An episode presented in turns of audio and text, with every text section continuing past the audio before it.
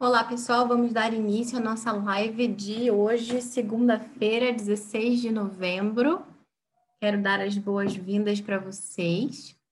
Hoje a gente tem um assunto super interessante para falar, que é justamente o currículo de geografia para o primeiro ano do ensino fundamental. Vamos começando um pouquinho depois aqui do horário previsto. Peço desculpas para vocês. Estava finalizando aqui os últimos detalhes. Tenho muita coisa para falar, muito livro para mostrar. Então, é, vai valer a pena essa esperazinha. e já quero dar é, as boas-vindas para vocês que estão chegando. Stefânia, Thaís, Eliana, Maria Beatriz, sempre presente, sempre com a gente. Érica, Sara, Carol, Allen, sempre por aqui também. A Laís, bem-vinda. Muito bem. Gente, então, é, só antes da gente entrar no nosso assunto mesmo, né, que é a geografia, vocês sabem que eu sou a Bárbara, eu apresento o Pod Clássica, que é um podcast de educação clássica, né, que procura auxiliar as famílias né, nesses tempos tão difíceis em que a gente não consegue parar para estudar, né? Claro que a gente consegue dar um jeito, mas a gente não consegue estudar tanto quanto a gente gostaria. E é sempre bom ter uma ferramenta em áudio, né? Para quando você está ouvindo, é, para quando você está dirigindo, para quando você está lavando uma louça, para quando você está amamentando, enfim.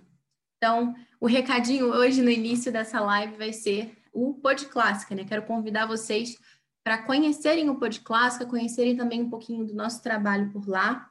Já são duas temporadas inteiras com muito conteúdo enfim, desde, sei lá, o que é educação clássica até, enfim, artes liberais, e a gente fala também é, sobre como que acontece esse link, né? O que, que tem a ver Charlotte Mason com educação clássica. A gente comenta também sobre como e por que memorizar poesias, é, a importância dos contos de fadas, cristianismo e literatura pagã. Será que a gente pode ler literatura pagã? Mas e, e os mitos gregos? Será que faz bem ou faz mal? A gente expor os nossos, é, a gente é, criar essa exposição né, dos nossos filhos à mitologia grega com outros deuses e não sei o quê, e a história das fadas. Será que a gente pode? Será que a gente deve inserir esses elementos de magia na educação dos nossos filhos?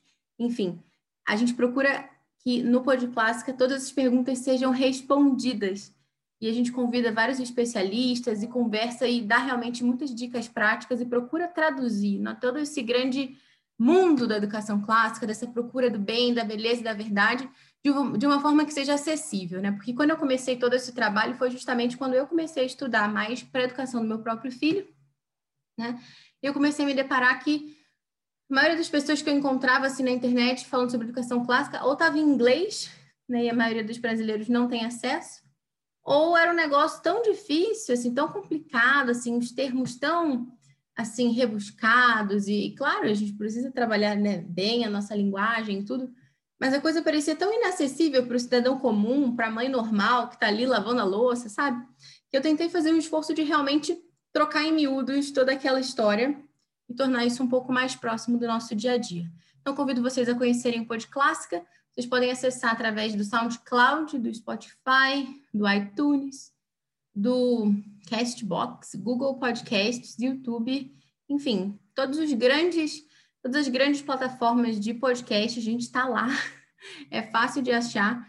E a gente está no Facebook também, está no Instagram. Só procurar por Pod Clássica, né? Pod, de podcast, P-O-D, Clássica, Pod Clássica. Então, convido vocês a conhecerem um pouquinho mais desse trabalho.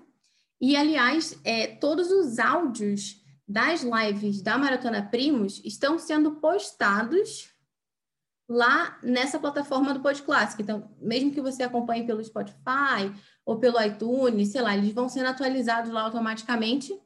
E se você perdeu alguma outra live ou você quer ouvir de novo para poder relembrar alguma coisa, a gente está colocando todos os áudios lá, tá bom? Para facilitar um pouquinho mais né, a nossa vida.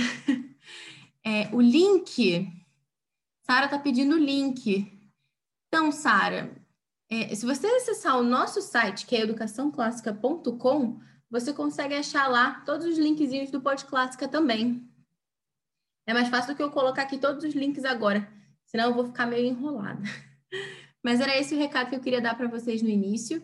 É, desde já, é, peço que quem quiser perguntar, né, enfim, via pergunta, é, comentário, tem esse balãozinho aqui de pergunta, que é bem mais fácil, porque às vezes pode acontecer de você mandar a pergunta e sumir, né, no meio dos outros comentários, outras coisas que as outras pessoas falaram. Então aí a gente garante que eu consigo ler lá no final o que, que você perguntou. A está comentando que ainda acha inacessível muita coisa, principalmente como começar um currículo. Pois é, Fabiola, eu também acho. E é por isso que a gente está fazendo a Maratona Primos. né? Pelo menos o pessoal do primeiro ano aí já vai é, tá bem amparado.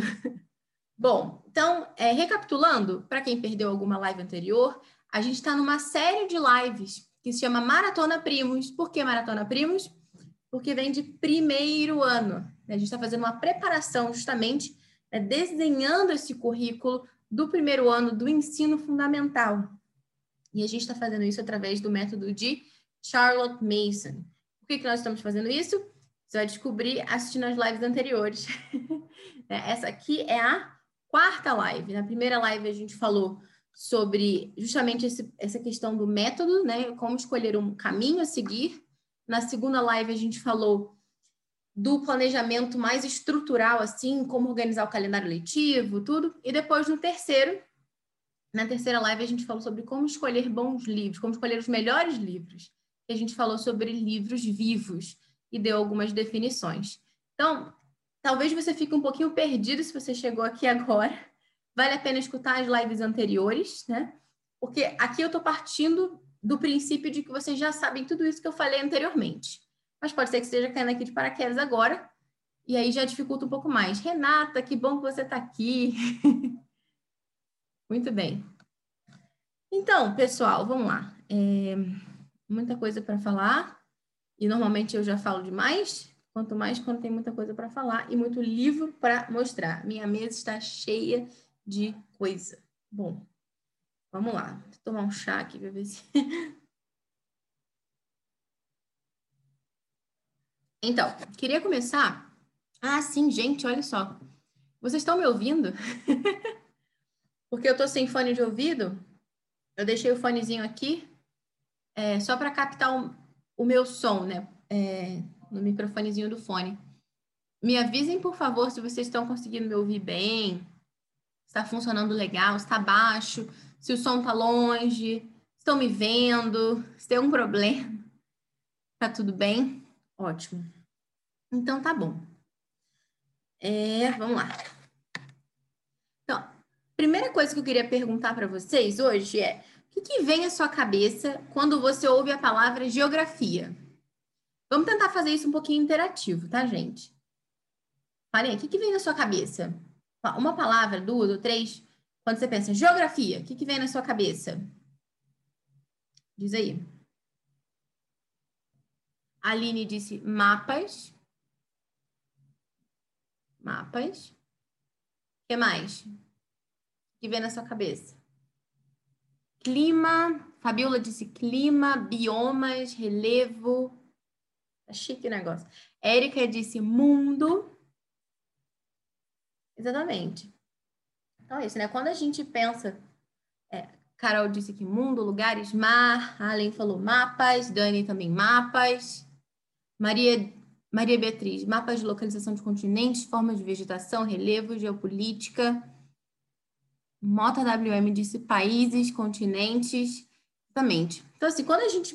A primeira coisa né, que vem na nossa cabeça quando a gente fala em geografia é isso: mapa, é, bandeiras, né? Algumas, ninguém mencionou bandeiras, né? Mas sempre tem aquela seção de bandeiras, né?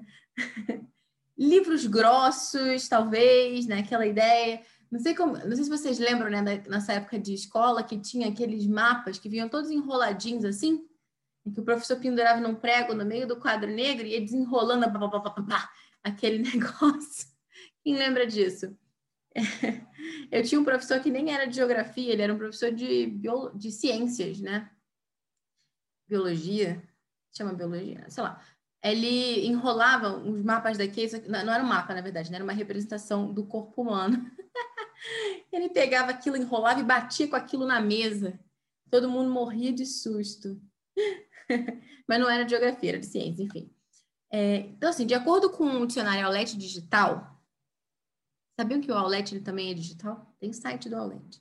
Ele, geografia é o quê? Né? O estudo científico da Terra, de suas características físicas, climas, solos e vegetações, das relações entre o meio natural e os grupos, da distribuição da vida sobre ela, incluindo a vida humana e os efeitos das atividades do homem. Vou ler mais uma vez essa, essa definição. É, Trata-se do estudo científico da Terra, de suas características físicas, climas, solos e vegetações, das relações entre o meio natural e os grupos, da distribuição da vida sobre ela, incluindo a vida humana e os efeitos das atividades do homem. Tudo isso soa bastante relevante, né? Bastante útil, né? Sim, importante, precisa, precisa saber e tal. Só que o mais interessante é que para Charlotte Mason, né? E aqui eu vou citar o que ela disse, né? O valor particular da geografia reside em sua capacidade de nutrir a mente com ideias e prover imagens à imaginação. Olha que interessante, né? Quando a gente se depara com esse trechinho aqui, tudo bem, né? Tem, né? Todas aquelas as outras coisas que a gente mencionou antes naquela definição, aquilo que vocês levantaram aqui também, tudo isso que a gente elencou, mas dificilmente alguém pensa nisso, né? No valor particular da geografia reside em sua capacidade de nutrir a mente com ideias e prover imagens à imaginação. Opa, P, Bitem 1, 2, 3 falando que tá travando demais aqui. Tá travando para vocês também? Me avisem aí, internet, como é que tá? Fala aí, pessoal, socorro. Tá travando? Vocês estão me ouvindo? Me deem um retorno. Melhorou? Como que tá? Fala aí, gente. Vocês estão me ouvindo bem? Travou, eu ainda estou aqui. Socorro. Vocês estão me ouvindo? Tá dizendo que tá travando ainda, né? Puxa vida. Minha voz está travando. Deixa eu ver se é o fone, de repente. Se eu colocar ele aqui assim, ver se melhora. Assim fica melhor? É só a minha voz ou o vídeo também? A voz está piorando.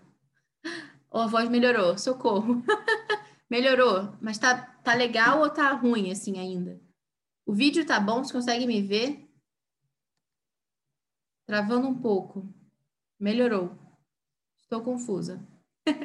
tá bom. Se ficar ruim de novo, vocês me falem. De todo jeito, eu estou gravando o áudio, né? Então, vamos lá. Só a voz que tá ruim. A voz ainda tá ruim ou melhorou? Parou. Como assim? Ai, meu pai. Pessoal, a voz ainda tá ruim, né? Se eu tirar o fone, será que melhora? Agora tá legal? Tá bom. Maria Beatriz disse que para ela tá tudo ok. Aline também disse que tá ok. Beleza, então vamos lá. então, assim, é, então a gente falava sobre isso, né? Que para Charlotte Mason, um valor particular da geografia reside em sua capacidade de nutrir a mente com ideias e prover imagens à imaginação essa é uma perspectiva, assim, né, uma, uma ótica é, através, assim, da qual muita gente talvez nunca tenha parado para ver realmente a geografia, né? Eu, pelo menos, nunca tinha pensado nisso antes de ter contato com tudo isso, né? Todo esse mundo, todo esse panorama que se abre diante da gente quando a gente começa a estudar mais esse método tão rico. Então, é, para explicar um pouquinho melhor, né, eu queria trazer para vocês um, alguns princípios que eu encontrei num artigo chamado How We Teach Geography. Esse artigo ele é da Janet Smith. É, essa Janet Smith, ela se formou na House of Education da Charles Mason, né? Ela se formou em 1911 é, trabalhou, enfim, depois né, dentro é, das escolas e tudo isso. E é, lá no início, né, ela ainda é, tinha pouco tempo de, de graduada, ela fez uma, uma palestra explicando, né, lá numa conferência, como que era o ensino de geografia dentro das escolas que adotavam essa proposta. Né? E ela é, tem todo um artigo com uma explicação bem mais longa. Eu vou colocar o link para vocês. O artigo está em inglês. É, lá, é, quem, quem transcreveu foi a equipe lá do, do podcast Charles Mason Poetry. E, mas eu peguei lá alguns, é, esses três princípios para que a gente pudesse concretizar um pouquinho mais as coisas. Né? Então, o primeiro princípio é que a mente deve ser nutrida com ideias vivas. O segundo princípio é que a imaginação deve ser equipada com imagens. E o terceiro é que a geografia deve estar sempre associada à experiência. Né? Então, é, isso tem tudo, isso ela é bem explicadinho e está bem, assim, bem linkado com aquilo que a gente via antes naquela definição é, da própria Charles, né? É, então vamos lá. Primeiro princípio, né? A mente deve ser nutrida com ideias vivas. A Janet, ela, é, a Janet Smith, ela vai nos advertir de que para que a gente realmente consiga levar a cabo esse primeiro princípio, né, de que a mente tem que ser nutrida com ideias vivas e tudo, a gente tem que procurar que a criança tenha acesso aos melhores e mais interessantes livros que abordem o assunto em questão. E aí a gente volta um pouquinho naquele último assunto, né, que a gente tratou na live de como escolher os melhores livros. Por isso que eu falo para vocês que tem que assistir uma para poder entender melhor a outra. Mas uma coisa que eu queria é, assim, ressaltar aqui é que ela diz isso, né? Que a gente tem que procurar que a criança tenha acesso aos melhores e mais interessantes livros que abordem o assunto em questão. Às vezes, gente, aqui no nosso contexto, né, quando a gente vai sentar para realmente procurar esses livros aqui no nosso Brasil, livros em português, a gente sabe que é, tem, tem muitos livros antigos que são bons, tem outros livros antigos que são ruins, mas a gente sabe que hoje em dia, né, você entra numa livraria, a grande maioria é, das coisas que a gente encontra lá é porcaria. Né? Então, isso pode ser um pouco desesperador. Eu lembro até hoje da, da, da, cena. Esse ano, lá no início, nem tinha nada disso de pandemia, nem nada. Eu peguei o Bernardo e a Laura, né? A Laura de dois anos, o Bernardo de cinco, ele faz seis ano que vem. e fui para uma livraria aqui em Curitiba. E aí fui lá com essa ideia de procurar livros vivos de geografia, exatamente isso, né? Toda a origem dessa live aqui foi esse dia na livraria. então eu tava lá procurando e tudo, cheguei lá, perguntei para a moça, é... como é que era? se tinha livros, enfim, é, que tratassem de crianças que visitavam outros países ou que viviam em outros países, não sei o que, já explico para vocês o porquê, vocês vão ver aqui né, quando a gente vai falar sobre crianças de outros países. E, enfim, a moça me ajudou, pegou lá uns livros, mostrou e tal, enquanto essas crianças correndo de um lado para o outro e vendo mochila de carrinho, puxando mochila de carrinho, estava vendendo, aí ia para lá, ia para cá. E eu já comecei a ficar meio tensa, assim. se eles quebram alguma coisa ou se rasgam alguma coisa. Então, essa foi uma experiência para não, não repetir, porque os livros que a moça me trouxe, um deles foi extremamente frustrante, porque era a história de uma menina que viajou para um país, eu já esqueci que país era, mas é, no início do livro, talvez se vocês já pegaram esse livro já vão reconhecer, mostra a árvore genealógica da menina é, árvore, enfim, a família dela, né? Aí fala, ah, esse aqui é, é meu irmão, minha irmã, sei lá, não lembro. Minha mãe, o namorado da minha mãe, o meu pai, a namorada do meu pai. isso assim, nas primeiras, sei lá, duas páginas do livro, assim, você já se deparava com isso. Com essa visão, assim, tão, assim, claro que, que isso existe, né? Mas, assim, não é um assunto que a gente precisa, assim, inicialmente, chegar no primeiro ano, vamos começar aqui falando sobre famílias diferentes, essas coisas assim. Né? A criança ainda nem se familiarizou ainda com aquilo que é a maioria, aquilo que a gente vê, né? Então, assim, vamos tentar descrever primeiro, assim, é, o que, que, seria o normal, né? O que, que seria o esperado, o que, que seria o ideal. E, claro, conforme ela for crescendo, ela vai vendo, né, que existem outras realidades, mas, enfim... não é que a gente tem que começar pelo difícil. Então, já fiquei frustrada com o livro, fiquei chateada, mas eu fiquei feliz com um livro. Depois eu mostro para vocês que a moça me mostrou, aí eu comprei. Mas a partir desse dia eu já desisti de ir para a livraria procurar livro. Eu agora só compro na Amazon.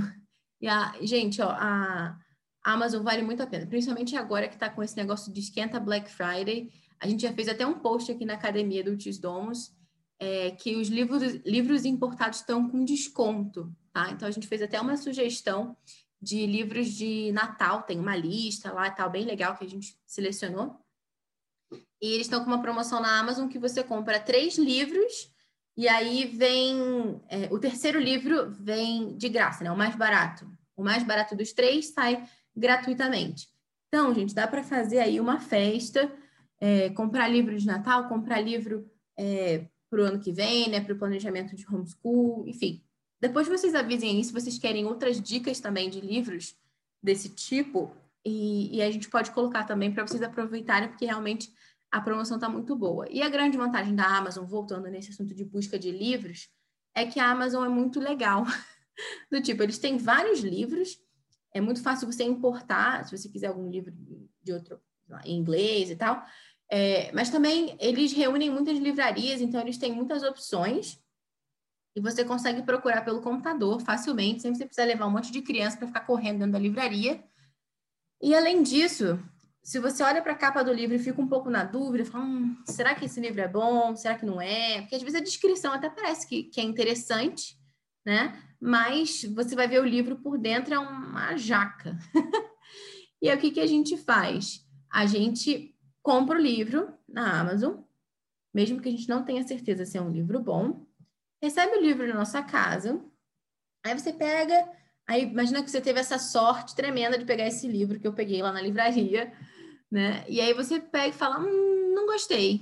Aí você clica lá no, no negocinho da Amazon, no site, lá no seu pedido, e você escreve lá, simples, é, quero devolver.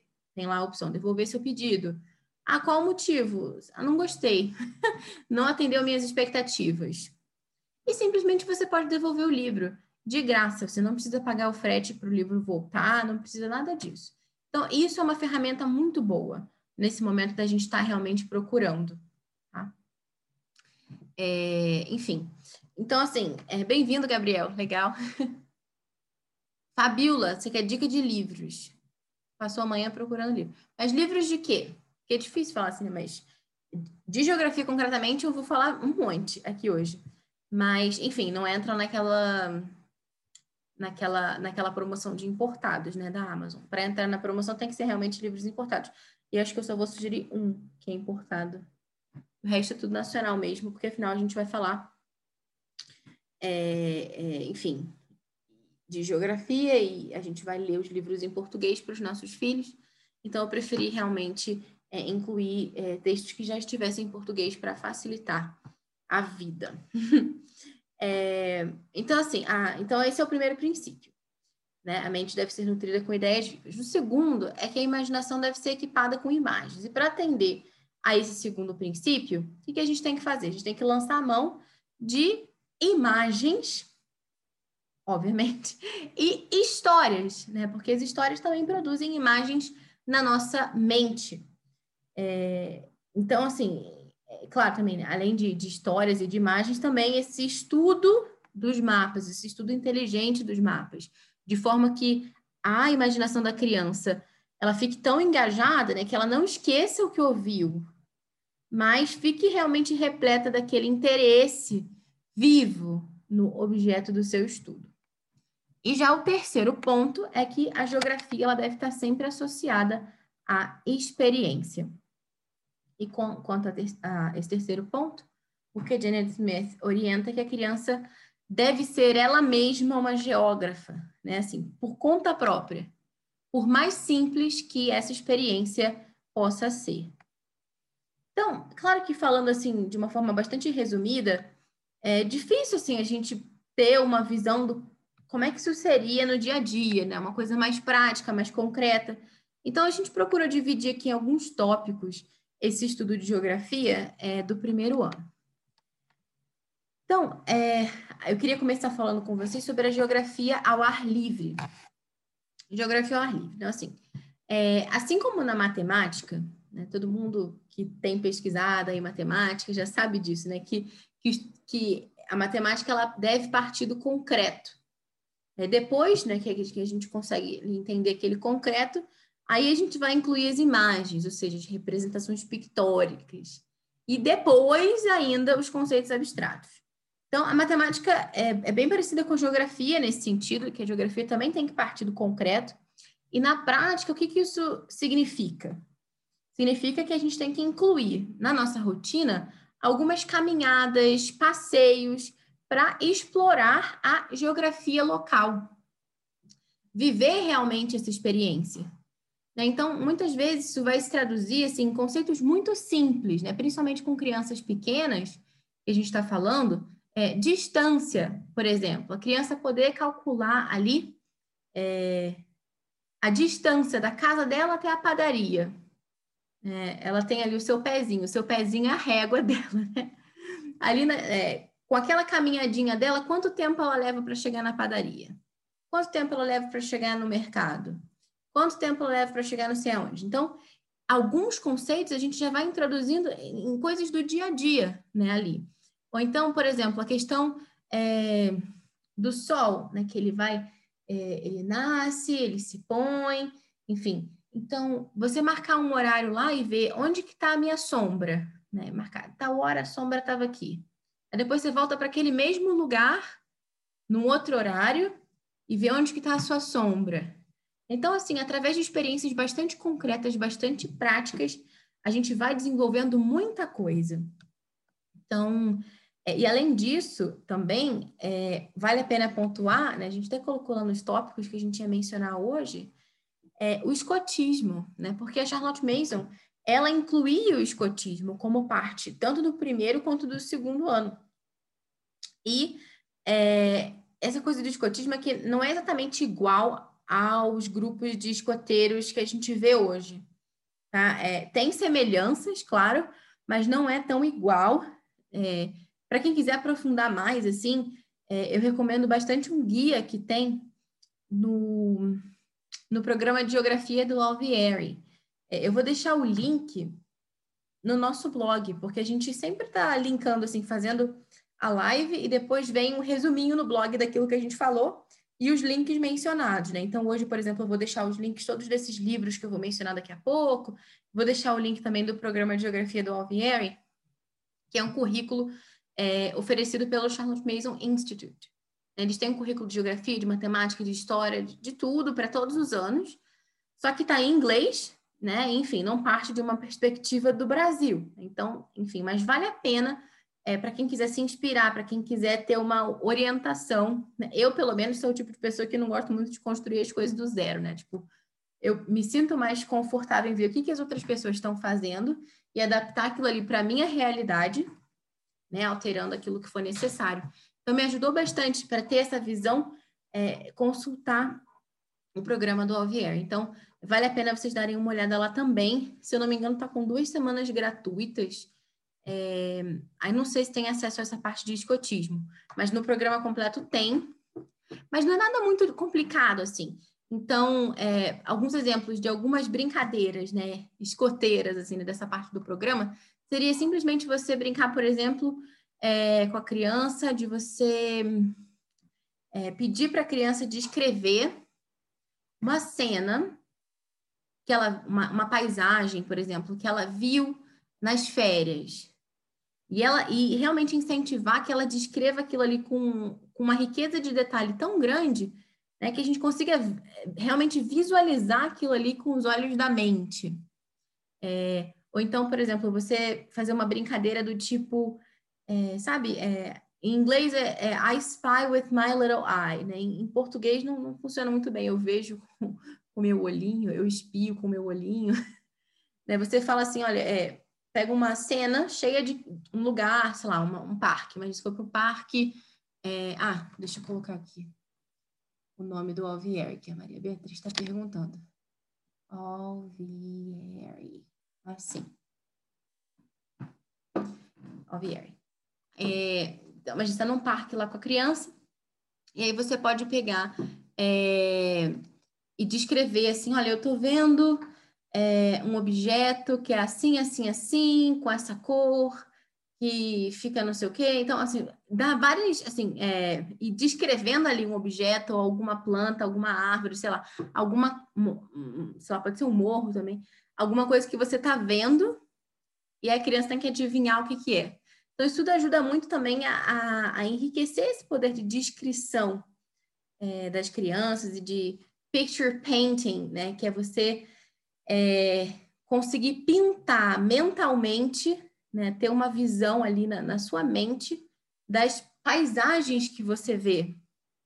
Então, é, é, tem toda essa ideia, né, que a, a Charles Mason menciona no volume 1, de que é como se você te formasse ali uma, uma galeria mental, assim, de, de lugares, né? Como seria bonito se a gente pudesse ter essa galeria na nossa mente, com vários lugares que a gente pudesse simplesmente descrever de memória é, para os nossos filhos, né? Como seria interessante então, o problema é que muitas vezes a gente passa pelos lugares e a gente olha sem ver. A gente não vê com detalhe. Então, esse tipo de brincadeira de descrição, de procurar um objeto aqui, de imaginar não sei o quê, isso tudo ajuda realmente a esse treino do olhar. A gente realmente aprender a enxergar as coisas. É... Então, o próximo tópico, né, além de, de geografia ao ar livre, eu chamei de Educando Pequenos Geógrafos.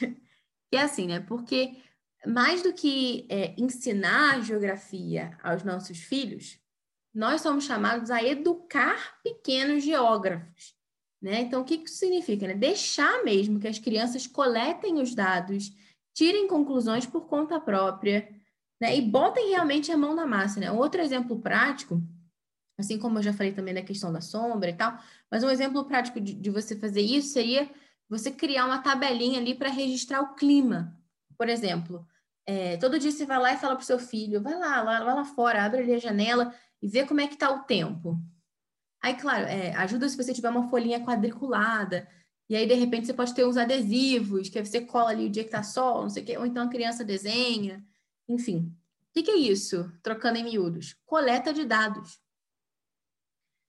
Aí terminou o mês. Aí você fala com seu filho, vamos, vamos agora é, ver aqui é, como que foi o clima desse mês e tal. Quantos dias de sol a gente teve? Aí, se a gente comparar, então, com o outro mês, a gente teve mais dias de chuva nesse mês ou no mês passado? Que isso? Análise de dados. Né? Então, a gente está realmente é, oferecendo uma experiência concreta para o nosso filho ali, e de uma forma muito simples. Agora, vamos para os livros vivos, né? Uma grande ferramenta realmente que a gente tem é, como a Janet fala né, nesse, nesse artigo, é essa seleção né, de bons livros, né, os melhores livros, os mais interessantes. É, e tudo eu comecei a falar disso, a gente tem que ter essa. Acho que eu interrompi, nem concluí esse raciocínio. Mas eu estava falando que eu fiquei frustrada do dia que eu fui na livraria, e que a gente tem que ter essa clareza também, né? Que muitas vezes os melhores livros daquele assunto não são obras de arte. não são livros maravilhosos ou estupendos. É porque às vezes a gente, claro, a gente vê muitos livros, muitos materiais, às vezes que foram produzidos em inglês ou, sei lá, outros países e tal, e a gente vê, caramba, seria tão legal se eu pudesse oferecer isso para meu filho. Em muitos casos a gente consegue, né? Você pode comprar lá um livro é, e ir traduzindo para o seu filho, não tem nenhum problema. Mas para alguns de nós isso vai ser difícil. Então, eu é, trouxe aqui alguns livros que estão em português mesmo, é um pouco por conta disso, e também para trazer mais praticidade né, para a nossa rotina, e porque mais para frente as crianças também podem pegar para ler por conta própria. Então, isso tudo também ajuda. Né? E é possível. Às vezes, né, esses livros que eu vou mostrar aqui para vocês, alguns são muito legais, outros são mais ou menos, mas, é, assim, o bom é inimigo do ótimo, né? Eu diria isso. Então, muitas vezes o melhor livro naquele campo vai ser um livro que você olha para ele e fala assim: hum, podia ser melhor ainda. Mas não é, infelizmente não tem. Porque né, a gente precisa de pessoas que escrevam livros, né? precisamos de ilustradores, precisamos de gente boa aí nesse mercado editorial. Mas a gente consegue encontrar muita coisa boa. Né? É, é só realmente a gente saber usar bem também esses livros. Porque também não basta você pegar um livro e falar, ah, um livro vivo. Então, o que é Educação Charlotte Mason? Eu vou pegar aqui o livro vivo, eu vou ler para o meu filho, e aí o meu filho vai narrar, ele vai me contar com as suas próprias palavras. E aí acabou. Aula que vem, vamos ler o livro, e aí vai narrar. Não, isso não é Educação Charlotte Mason. A gente vai ver um pouquinho mais para frente aqui como que seria, então, esse arco da lição de geografia, e vocês vão ter uma ideia mais clara né, de, de como usar esses livros é, a nosso favor. Então, assim, é... daqui a pouco eu vou falar um pouquinho mais sobre o arco da lição, né, de como que, que realmente a gente pode usar esses livros a nosso favor. Então, é... só antes disso, eu queria mostrar um pouquinho para vocês aqui alguns exemplos. Então, a gente falava sobre a importância de realmente equipar a nossa imaginação com imagens. Né? Então, a ferramenta que a gente vai usar para isso são é, esses livros vivos, é, com muitas fotografias, ilustrações. Então, é, com a ajuda realmente desses livros, as crianças elas vão conseguir viajar para outros países ali sem sair de casa. Né? E assim, dessa forma, elas vão conhecendo diferentes culturas, costumes, modos de viver. E é importante também a gente falar que esses livrinhos que eu vou mostrar aqui para vocês, eles não substituem o Atlas, tá? Porque o Atlas é o livro principal, olha, a grande estrela do curso é o Atlas. Mas esses livros conferem ao Atlas todo um valor especial. Porque vocês lembram aquilo que a gente falava anteriormente sobre estabelecer relações né, com o objeto de estudo, aquilo que a gente falava na aula passada? Eu dei até um exemplo da rainha que, enfim, morreu de tristeza, né? Então, é, imagina, né? É, o que é mais interessante? Você olhar para um mapa, assim, olha aqui, tal país, não sei o quê, ou você olhar para um mapa que mostra o lugar em que vive ali um personagem querido.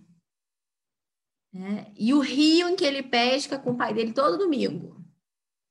E se esse rio se modifica ao longo do ano. Ah, tem cheia, tem a vazante, e isso traz implicações para a vida desse personagem, né? Às vezes ele tem que se mudar na época da cheia, tem que ir para outro lugar, ele tem que viver várias aventuras nesse meio tempo.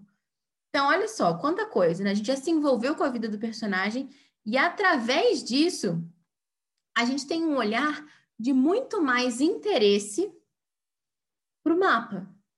É, e aí surgem várias oportunidades de estudos, ainda nesse exemplo que eu falei, a gente poderia estudar é, o rio, né? O que, que acontece, por que tem a cheia, vazante, as estações do ano, né? Que estão linkadas aí nisso aí, enfim. É, então, é, isso é bem legal, realmente. É, depois, a gente pode também, é, claro, assim, não só ler os livros e tal, e olhar ali, assim, enfim, mapa, mas, é, assim, né, não se trata só da gente ficar olhando o mapinha e tudo, mas realmente, assim, perguntar coisas para as crianças né, de uma forma bastante é, ativa, que ajudem as crianças a enxergarem bem aquele mapa. Então, é, um pouco voltando àquela ideia que eu falava anteriormente, né, sabe quando a gente vai para um lugar e depois a gente não sabe descrever muito bem aquela cena, aquela paisagem, ou algum lugar que a gente visitou, porque a gente só viu, mas não olhou bem, né, com atenção. Então, a mesma coisa pode acontecer também com o mapa. Para que a gente possa realmente ter esse treino do olhar, aprender a enxergar as coisas, né, saber o que procurar ali, o que enxergar naquele mapa, tem realmente um papel importante as perguntas, tá? É, e como eu falei assim, né, os mapas eles têm é, um papel central, né? O Atlas é o livro-chave né, desse curso de geografia. Então, claro, é, vale a pena né, investir no Bom Globo, em mapa de parede, Atlas. Eu vou dar aqui alguns exemplos para vocês também. E esse protagonismo todo lá do, do mapa, do Atlas e tudo, ele vai ser verificado também na própria ordem em que a gente vai organizar a lição. Então, vamos ver como seria então esse arco. A gente começaria relembrando o que foi estudado na lição anterior. Né? Depois, a gente já poderia mostrar ali para o nosso estudante o mapa que corresponde à leitura daquele dia. Aí a gente faria algumas perguntas que possam ajudar realmente aquela criança a apreender o conteúdo daquele mapa, a treinar o olhar, e depois a gente faria a leitura do livro vivo. É bom também a gente falar assim, que essas perguntas, quando a gente fala aqui de perguntas sobre o mapa, é, não é do tipo a ah, interpretação de texto, né? Porque vocês sabem que a Charlotte Mason não, não fazia muito isso, não, né? não fazia. De, ah, sabe, essa, essa ideiazinha de você ler um texto e ficar respondendo perguntinha para saber se você entendeu, tá? não, né? Ela trabalhava assim a narração, né? Pedia para a criança contar com as suas próprias palavras o que ela entendeu daquela história e tal, mas não tinha essas, essas perguntinhas assim. É, então, quando a gente fala dessas perguntas do mapa, às vezes pode surgir assim, uma pulga atrás da orelha. Ué, como assim? É, e assim, elas são diferentes. Vocês já vão ver, eu tenho um exemplo aqui, até porque elas antecedem a leitura do livro. Então, é diferente disso, ah, vamos fazer umas perguntas aqui para interpretar o texto. Não, porque a gente vai fazer as perguntas sobre o mapa antes até de ler o texto, o livro, a historinha né, daquele dia. E são questões bastante simples que vão destacando ali partes importantes do mapa é, daquela região que a gente está estudando. Então, vamos começar aqui com um exemplo. É, eu tenho esse livro aqui, Tá na capinha, deixa eu tirar. Essas capinhas aqui são daqueles cadernos de brochura. eu tenho algumas e todos os livros que cabem nelas eu coloco dentro para proteger. É, dá menos trabalho do que ficar encapando. O problema é que não cabem todos os livros ali, né? Mas os que cabem eu aproveito. Eu tenho esse livro aqui, que se chama O Lelê, uma cantiga da África, que é do Fábio Simões. Então, é, vou dar só um, uma visão geral aqui desse livro para vocês, antes de eu explicar como é que eu usaria ele numa lição. Tá, esse livro aqui, ele é, ele está baseado numa cantiga que é bastante tradicional da, da região do Congo, ali do, na África. Então, eu vou, vou ver se eu consigo colocar ela aqui para tocar para vocês, que ajuda a ter uma, uma compreensão melhor vocês colocarem no, no YouTube, Olelê, vocês encontram um videozinho muito bonitinho que tem um menininho fofinho num barquinho, ilustrações bem bonitinhas mesmo. É um canal de língua francesa. E tem um clipezinho dessa música. Não sei se vocês vão conseguir ouvir. Moliba, olele olele. Oliba makasi. Olele olele moliba makasi. Mboka. Na ye. Mboka na ye. Mboka mboka kasai. Mboka. Na ye. Mboka na ye. Mboka mboka kasai olele olele moliba makasi. Não sei se vocês conseguiram ouvir. Conseguiram ouvir a musiquinha do olele? Enfim a, a musiquinha é assim. Olele olele moliba makasi. E aí continua com as outras partes da letra. O que, que significa isso aqui? É uma música, assim, vou mostrar um pouquinho o livro por dentro, bem? Sei se eu vou conseguir fazer isso de um jeito que fique bom de enxergar. Mas é o seguinte, né? Existe uma determinada época do ano lá no Congo, né, em que eles têm uma cheia do rio, né, que é o rio Caçaí. Eu não sei se fala Caçaí ou Caçai. Né? E aqui tem ó, a ilustração do rio, tudo. E nessa época, é, o rio sobe tanto que as pessoas precisam se mudar. Então, é... aí ele conta, né? Cala o morador mais velho do lugar, chama os mais novos. Olelê, olelê, esse é o chamado, né? Desse, desse tipo ancião, assim, né? Uma pessoa sábia. É... E aí todo mundo se reúne e eles vão cantando né, enquanto eles fazem essa travessia, porque eles têm que se mudar e eles têm que atravessar o rio nessa mudança que eles vão fazer.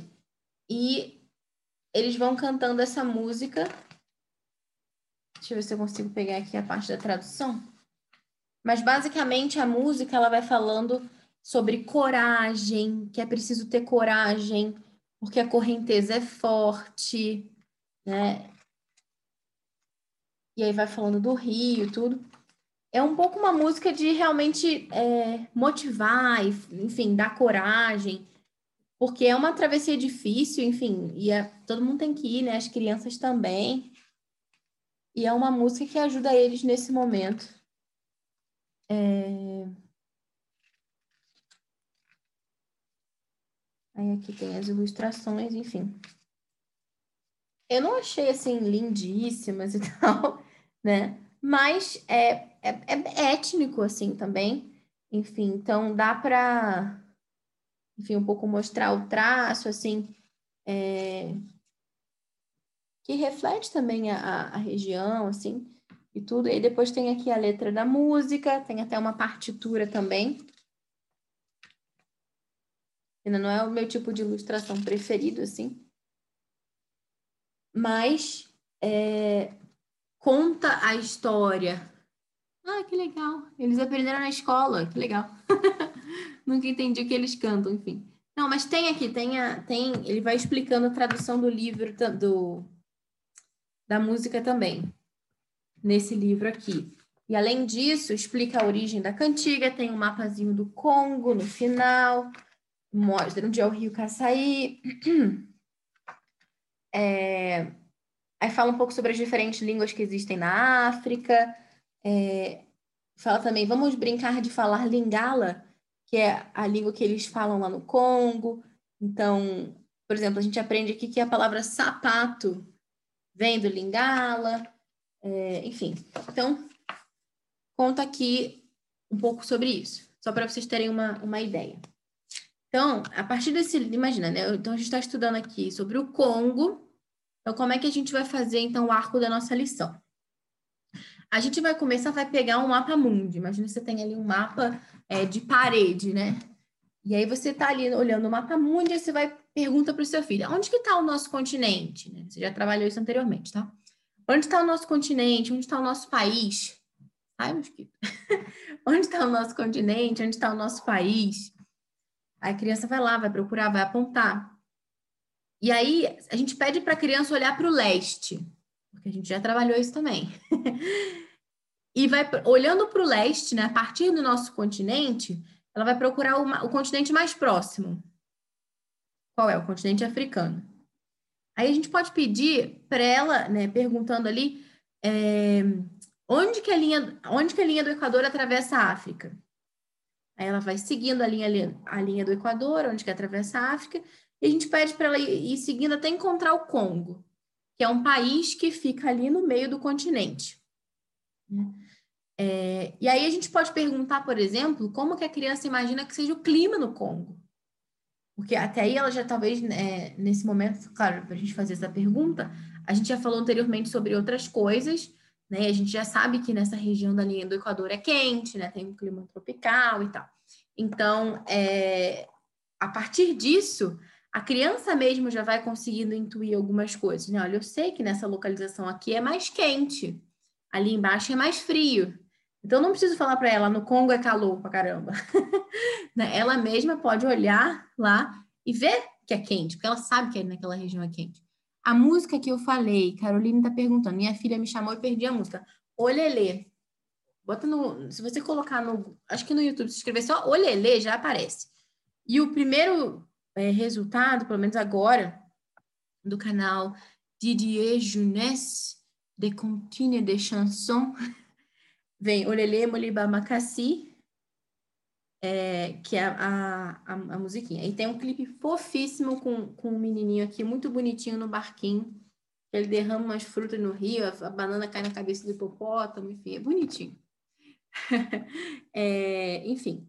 Então aqui ele, ele constrói toda essa história em cima da música e tem algumas é, informações também interessantes sobre o, sobre o Congo no final, sobre a língua, enfim, várias coisas. Então, primeira dica de hoje, Olelê, de Fábio Simões.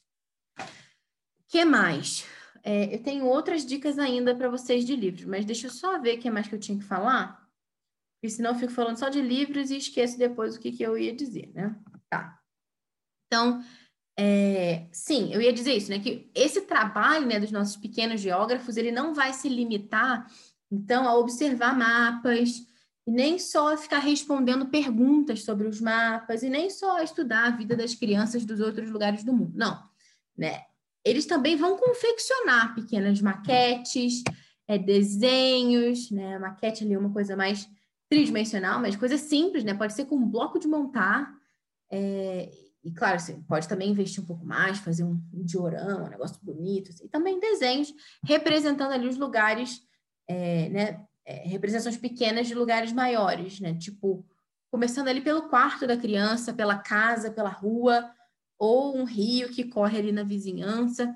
Então, tudo vai começando assim de uma forma bastante simples, né, mas é um simples que vai lançando as bases, né, porque num segundo momento, os estudantes, né, os nossos filhos, eles já vão estar tá capazes ali de desenhar mapas de memória, né? Se a gente vai olhando ali é, as séries acima, né, o que que como que se estuda geografia lá na frente, né? Eles já são capazes de desenhar mapa de memória com tamanho detalhe, né? Que a orientação é que deixem de lado o Atlas e estudem só os mapas que eles mesmos produziram, uma vez que eles tenham finalizado ali a, a produção de um mapa.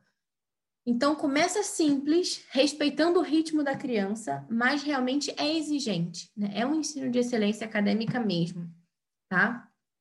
Mas que vai respeitando o tempo da criança, né? Cada coisa no seu momento.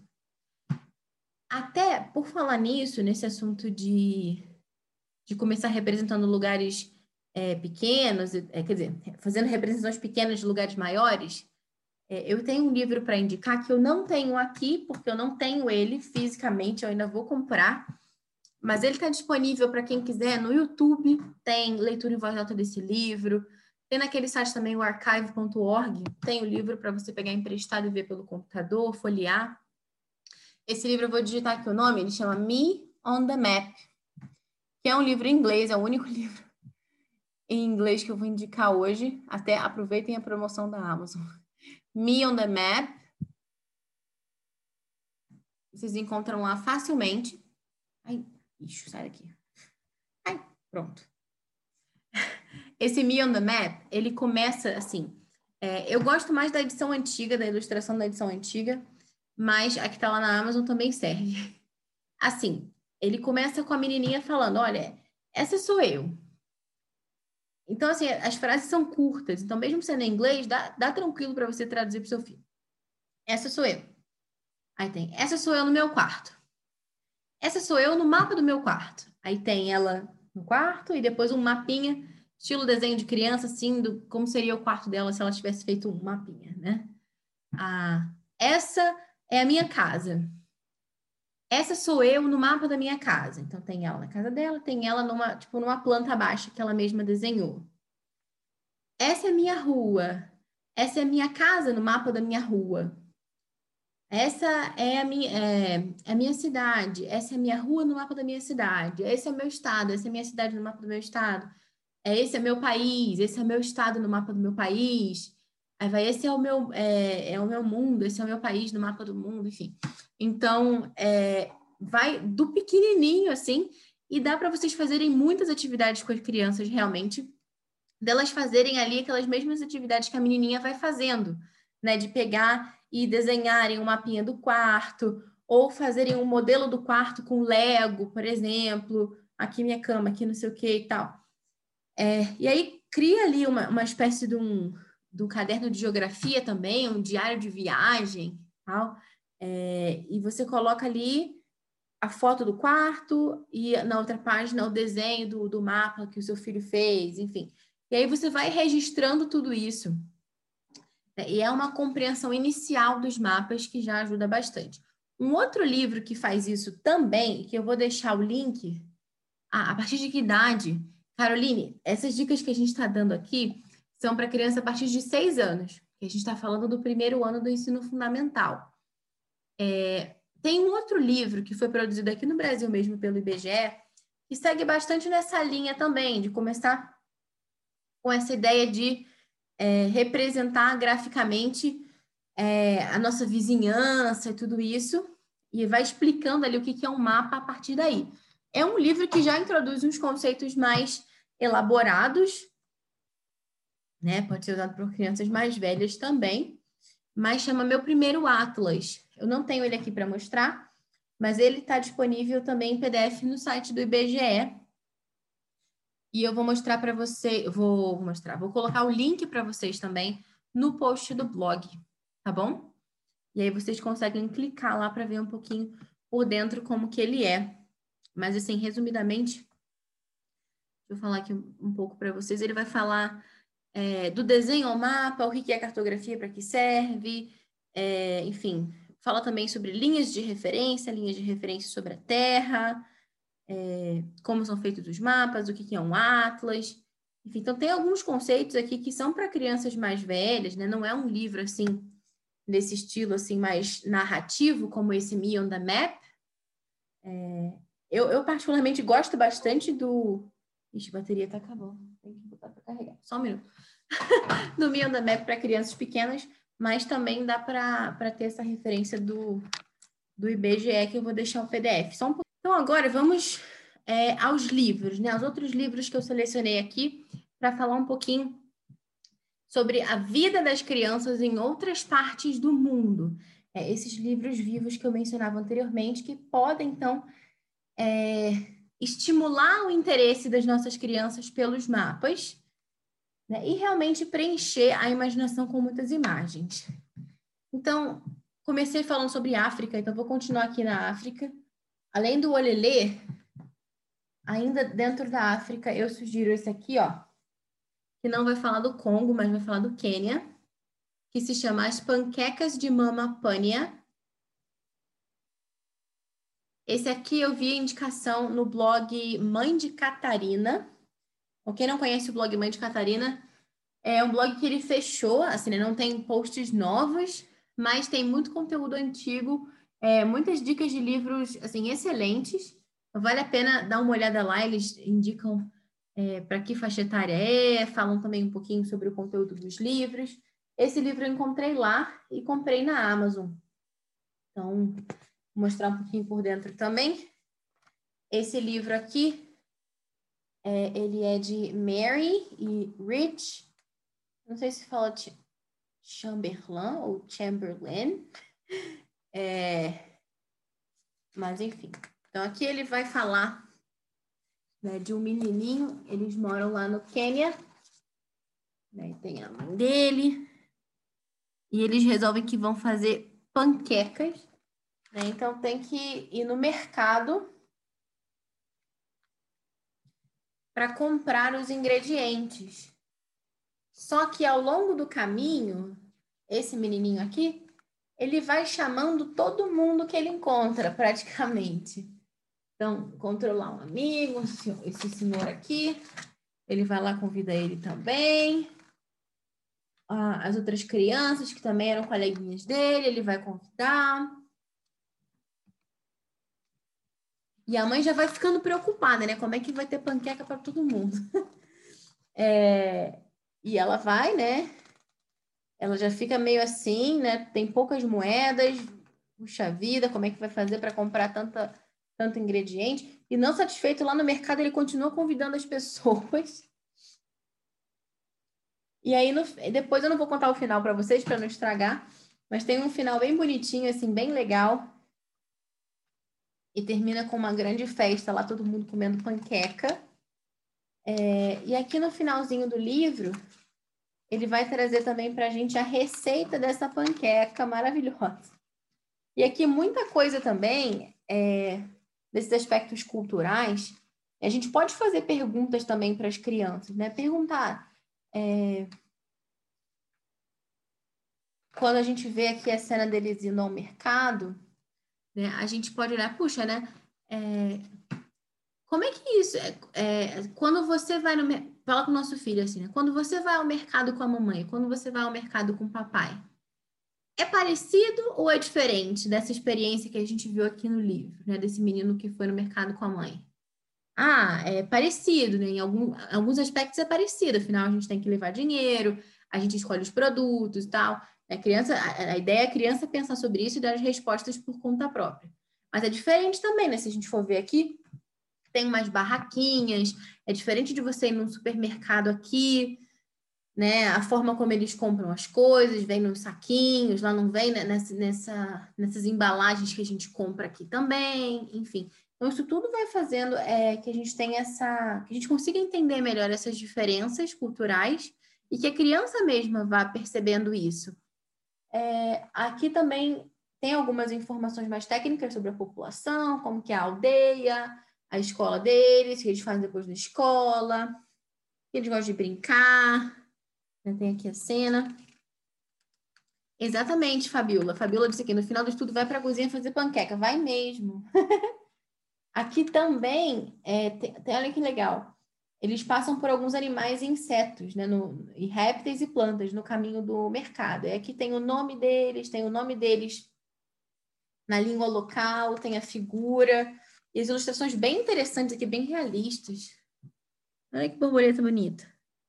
Não sei se está embaçado, estão vendo bem. Tem o baobá. Peixe. Bem legal.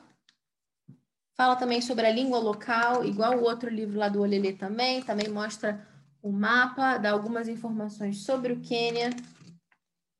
É... E tem a receita aqui tão esperada da panqueca de Mama Pânia. Então, vale muito a pena esse livro aqui também. Além disso, o um terceiro livro, que é ainda sobre África, tem três livros sobre África para indicar. Chuva de Manga, de James Rumford. Esse aqui quem me indicou foi minha amiga Bruna Morcelli. Ela veio aqui em casa, eu mostrei para ela o da panqueca, e ela comentou: ah, tem esse outro que é muito bom, que a gente tem em casa, não sei o quê. É, falando da experiência positiva que eles tiveram. E eu fui atrás e achei também. esse aqui vai falar do Chad, lá na África também. Então tem Congo, tem Quênia e tem Chad. E aqui também vai contar sobre esse menininho aqui, que é o Tomás, que mora lá no Chad.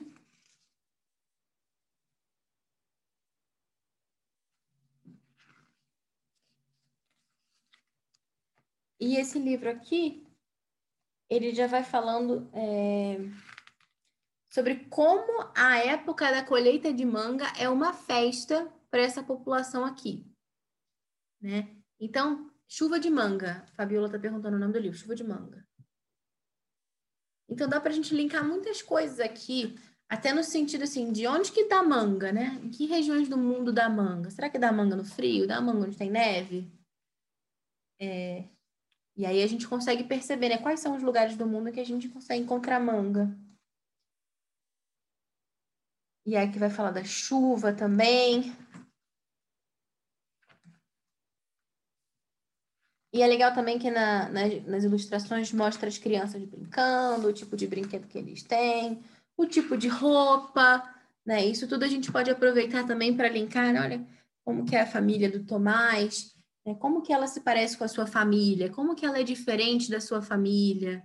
E as roupas que eles usam? O que, que elas se assemelham às suas roupas? O que, que elas se diferenciam? Está perguntando o nome do livro anterior, A Mamãe Cu. Eu falei do Olelê, de Fábio Simões, As Panquecas de Mama Pânia e Chuva de Manga, que é esse aqui. E aí vai contando, né, enfim, da, da, da, grande festa que acontece lá quando tem a colheita de manga. Todo mundo fica super feliz. Bem legal.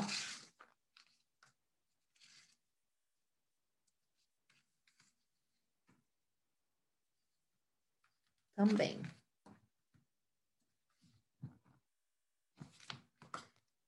É... Esse é da Brink Book. Uhum. O anterior é da SM. O da panqueca. E o do Fábio Simões é melhoramentos. É, muito bem. Então, de África tem essas três dicas. Gente, não sei que horas eu comecei essa live, tá? Mas eu sinto algo me diz que em breve o Instagram vai me fechar. Mas fiquem tranquilos que eu recomeço, para que dê tempo de eu mostrar os outros livros, tá? Só fiquem aí, fiquem atentos. Agora, é, já falei de África, vou falar um pouquinho sobre Ásia. Eu tenho aqui dois livros que eu encontrei bem legais sobre o Japão. Então, o primeiro livro, esse aqui, ele foi publicado originalmente pela Kozak Naifi, só que essa editora ela fechou, né? Então, é, eles não são mais publicados. Esse livro aqui, Minhas Imagens do Japão, mas que você pode encontrar. Clica no link ao vivo que mostra o tempo. Olha só que chique. Uma hora e sete. Bom, se não me fecharam ainda, acho que não me fecham mais. então vamos lá, vamos seguir, né? Hum. Esse livro é muito bonitinho. É, Minhas imagens do Japão. Vocês conseguem encontrar em sebo. Novo, não sei se dá para achar mais. Mas se você colocar lá na Amazon, vocês encontram, porque a Amazon também tem esses parceiros, né, que são sebos e tal. Então dá para encontrar esse da Minhas Imagens do Japão, talvez estante virtual também, ou procurando pelo nome da autora, eu acho que é autora, o autor, não sei, Etsuko Watanabe. Porque parece que originalmente ele foi publicado. Gente, eu acho que ele foi publicado em francês, mas eu não tenho certeza. Isso, autora e ilustradora de Watanabe nasceu em 68 em Tóquio, no Japão, Paraná. Hum, isso. O título, do, o título original é Mes de Japão. É. Então, é, originalmente ele foi publicado em francês. Então, pode ser que dê para encontrar é, esse livro aqui em outras línguas também, francês principalmente. Talvez dê para achar novo. E aí, enfim, você compra em francês, mas pelo menos você aproveita as imagens, né? Afinal, minhas imagens do Japão. Esse livrinho ilustrado aqui, esse meu eu comprei usado, ele veio assim, bem caidinho, coitado. Todo cheio de fita. Mas vale bastante a pena também. Que aqui ele vai contar pra gente sobre a Yumi, que é uma menininha de 7 anos, né, que vive com a família dela em, é, em uma casa nos arredores de Tóquio. Estou, ela fala assim: Estou no meu quarto, você pode me ver? Ela vai mostrando a casa dela toda aqui, ó. Tá vendo? E aí depois, ao longo das outras páginas, a gente vai falar de cada um desses cômodos. Caroline pediu para ver a capa de novo, esse aqui, ó. Minhas imagens do Japão. Jetsuko Watanabe. Então, aqui vai falar do quarto dela. Tá vendo? Estão conseguindo ver bem? Não sei. Pessoal, vocês que estão só com áudio, a gente vai, vai deixar a gravação no GTV, então vale a pena vocês tentarem achá-la depois também, para conseguirem ver. Mas eu vou deixar também a lista com os livros no post do blog, né? Vocês podem ir clicando também para ver. Aí aqui ela conta das coisas que tem no quarto dela, o tipo do, do cobertor, o nome do cobertor lá em japonês, como que é que eles guardam as coisas no quarto. Aí depois na, na próxima página tem a cozinha, que é bem legal, tem vários pratos aqui da culinária japonesa. Tem aqui um pouquinho sobre a cozinha deles. Olha que interessante, eles armazenam coisas no chão.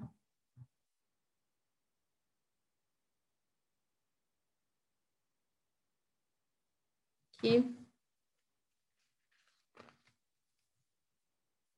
Aí vai falar do banheiro. É, aqui nessa parte do banheiro é interessante, ele conta todo o processo, né? Que eles enchem a banheira, aí depois tampam para manter a água quente. E aí a pessoa se ensaboa fora da banheira com uma toalhinha. Depois que você está limpo, você entra na banheira. E ele fala aqui que a família pode tomar banho junto, que eu achei meio estranho. Mas, enfim. É, aí tem uma tal de uma concha aqui que é para pegar a água da banheira, tem a toalhinha para esfregar e esfoliar a pele, tem o banquinho, tem o tapete, E ele mostra aqui a diferença dos vasos sanitários ocidentais para os vasos sanitários japoneses também. Aqui mostra aqui todo o passo a passo do banho, o vaso, que é diferente. Aí mostra aqui o pessoal tomando banho e tal. Aqui o menininho, tá vendo na figura? Ele tá, enfim, se limpando com a, com a toalhinha, depois ele entra na água. Aí aqui vai falar sobre a escola, o que, que eles levam para a escola, o que, que tem na mochila deles, a roupinha deles da escola, que ela tem um irmãozinho mais novo, tá vendo? Aí conta como que é um dia na escola deles. Vocês sabiam que no final do dia eles têm que limpar a classe, os banheiros, os corredores, o pátio, tudo? Eles ajudam a colocar a mesa. Quando eles chegam na escola, eles guardam tênis e calçam as sapatilhas da escola. Aí aqui vai falar sobre as férias de verão, os espetáculos que tem, as roupinhas que eles usam. Bem interessante. Aí aqui vai falar também sobre o tal do banho público, que eu achei bem nada a ver. É, enfim, dá para pular essa parte. Que, enfim, ela vai falar que tem os dos meninos e os das meninas, a pessoa vai lá e toma banho. Enfim, aqui mostra assim o bumbum do pessoal. enfim, né? É meio desnecessário. Aí que vai falar também sobre os transportes lá em Tóquio, bem legal essa parte aqui também. A cidade.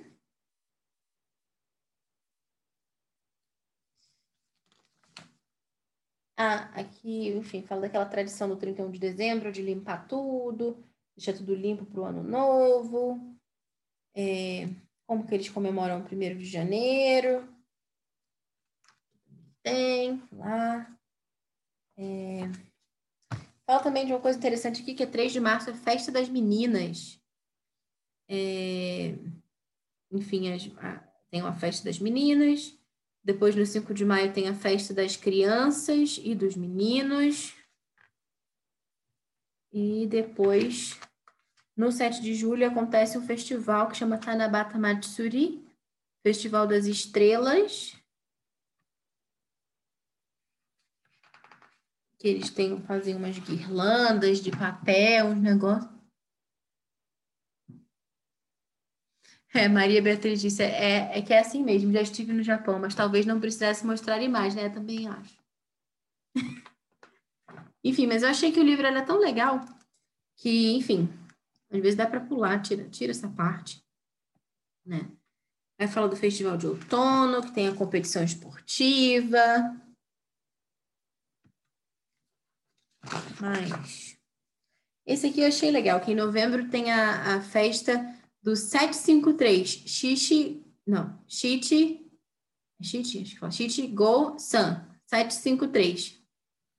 Que eles desejam saúde, felicidade e longevidade às meninas de 3 e 7 anos e aos meninos de 3 e 5 anos.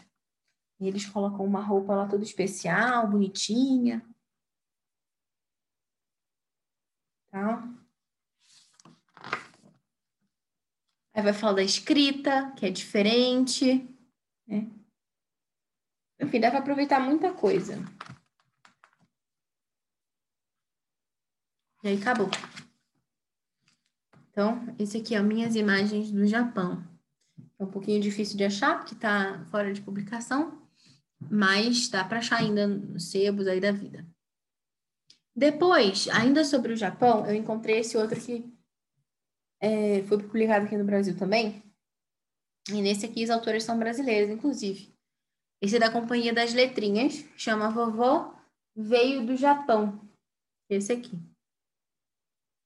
Esse Vovó Veio do Japão, ele é dividido em quatro histórias, na verdade. Tem quatro autoras, Janaína Tokitaka, Mika Takahashi, Raquel Matsushita e Talita Nozomi. E que essas quatro moças têm em comum? Elas têm em comum que a vovó delas era japonesa. E, é, embora elas sejam brasileiras, elas vão contar né, de toda essa influência, de toda essa cultura japonesa é, com a qual elas foram criadas. Então, vão falar sobre comida, vão falar, enfim, sobre vários aspectos. Então, que, por exemplo, a primeira história é, é, é, eles começam falando que, ah, é, num dia que estava muito calor, elas estavam fazendo origami, por exemplo. Né? Ela e a irmã, tal.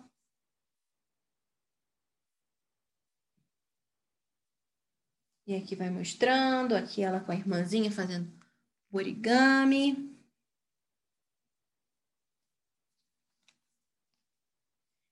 E aí, enfim, acontece que elas brigam, e aí ficam chateadas uma com a outra, enfim, briga de irmã, né? E aí a avó, ela faz um, um macarrão lá, chama hiyashi somen, é um macarrão de trigo que se come com caldo geladinho. Aí a, na, na história fala assim: Meu peito ardia por causa da raiva e do calor, mas dei a primeira mordida mesmo assim. O caldo geladinho desceu pela garganta como as águas de um rio correm em meio a um deserto. Na segunda mordida veio um comichão no peito e fiquei arrependida de ter brigado. Depois da terceira mordida, me virei para minha irmãzinha. Ela também se virou para mim com os olhos marejados.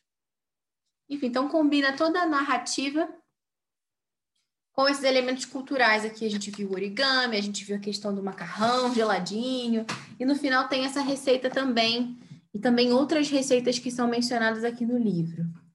Aí já tem outra história, cada história tem a sua própria autora que também ilustrou, né? então as ilustrações são diferentes. É...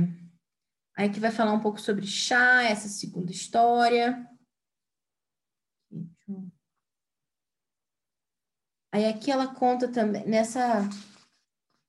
Enfim, gente, é muita coisa para eu falar, mas essa aqui tem um ponto interessante que ela conta que a avó, ela tinha tipo um diário, assim, da natureza, digamos assim, que ela tinha algumas folhas, flores e tal, prensadas, que vieram do Japão. E aí a menina também se anima para fazer um, enfim. É... E fala do chá, então tem toda essa cultura também do chá dos japoneses, também tem a receita do tal do chá. Aí depois a próxima vai falar do dia de inverno com lamen. Então cada uma é, fala de uma estação do ano diferente vai contando uma historinha relacionada. Né? É...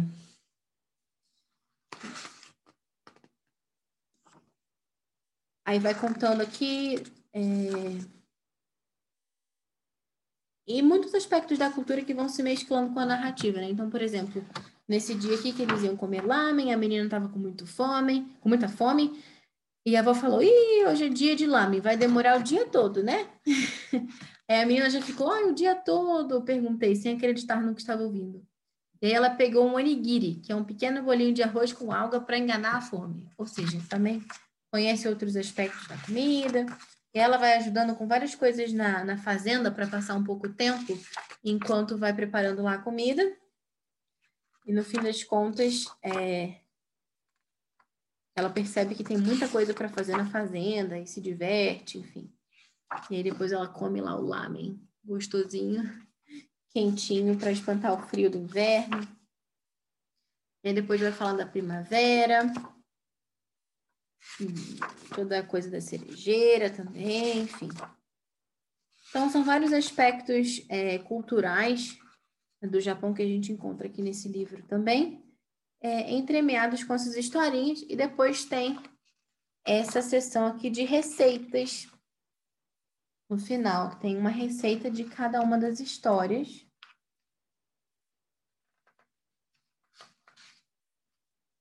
E tem a biografia aqui no final das autoras, tudo. E é isso aqui também.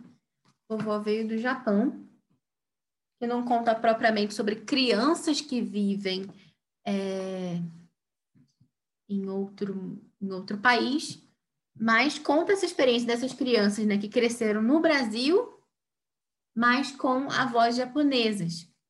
Então também tem, é bem enriquecedor. Ainda nessa mesma linha, eu tenho esse outro aqui, que é o meu avô português, que vai falar um pouco sobre os elementos culturais de Portugal. Isso aqui é uma coleção, tá? Da Panda Books, que eles têm meu avô africano, meu avô alemão, meu avô árabe, meu avô chinês, meu avô espanhol, meu avô grego, meu avô italiano, meu avô japonês, meu avô judeu. Eu só tenho esse aqui do meu avô português por enquanto, eu ainda quero comprar outros para ver, né? Enfim, mas imagino que sejam bons também. Esse aqui é bem legal. E segue bastante na linha daquele ali, contando a história de um menino é, brasileiro, mas que os avós dele eram portugueses. Gostou da capinha, né? que os avós dele eram portugueses. E vai contando vários aspectos aqui culturais de Portugal é, ao longo dessa narrativa. Então, conta aqui que o avô dele, né, quando ele chegou aqui no Brasil, ele tinha uma padaria. E, enfim, né, foi crescendo, o pão do, do avô era super famoso e tal. Só que depois, quando ele. É, sabe, bem típico, né? Aquela português em que tinha lá o, a padaria embaixo, em cima todo mundo morava, né? Mas aí, depois que ele faleceu, os filhos, cada um seguiu para um lado, não deram continuidade né, não, com a padaria e tal. Mas a, a, a tia dele, tia desse menino aqui, tem costume de pintar azulejo português. Aí ele vai lá aprender a pintar azulejo com a tia. E, enfim, vai falando sobre vários outros aspectos. Fala daquele tal do galo, de Barcelos, né, que é bem famoso. Vai falar também de pastelzinho de Belém, aqui na narrativa. Hum. Aí tem ele aqui pintando os azulejos. Num dado momento, o, os, os quadrinhos, né, os azulejos dos avós dele começam a conversar com ele. Aí entra um pouco assim um, elemento mais é, de fantasia, né, na história. E aí os avós começam a contar como foi a viagem deles de Portugal para cá, como que foi no navio, tal. Ele, ele vai conhecendo um pouco mais a história.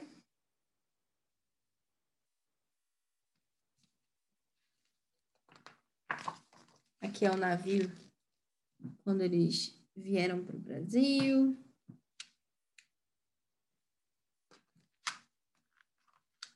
Tal. Fala, compara um pouco as festas de São João de lá com as festas de festas juninas daqui.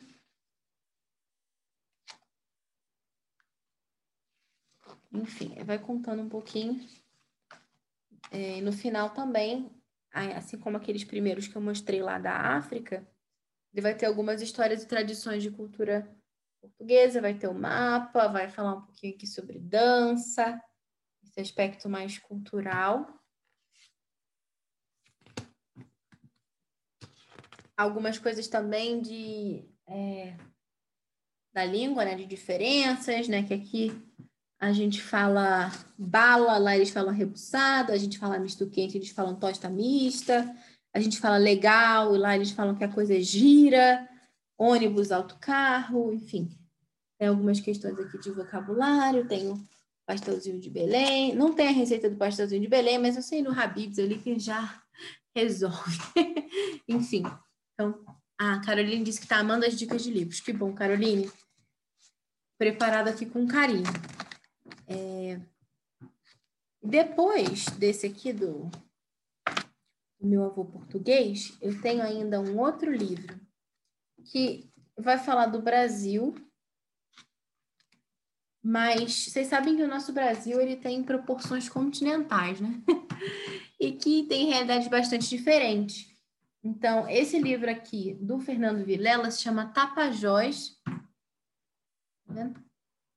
E ele vai falar sobre a realidade lá bem no norte do Brasil. Aqui, ó.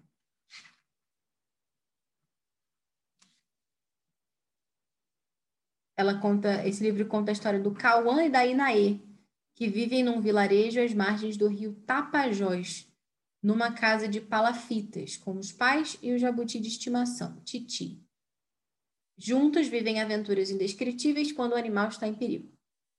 Então, é, nessa encantadora história, você vai navegar pelo cotidiano e costumes das populações ribeirinhas do Amazonas, um Brasil ainda pouco conhecido. É, então, esse livro aqui é bem assim, uma historinha engraçadinha e tal. As ilustrações também não é que sejam assim lindas, maravilhosas, mas é, é legal justamente por esse aspecto mais de conhecer os costumes, né? Então, toda a questão da casa de palafita, né?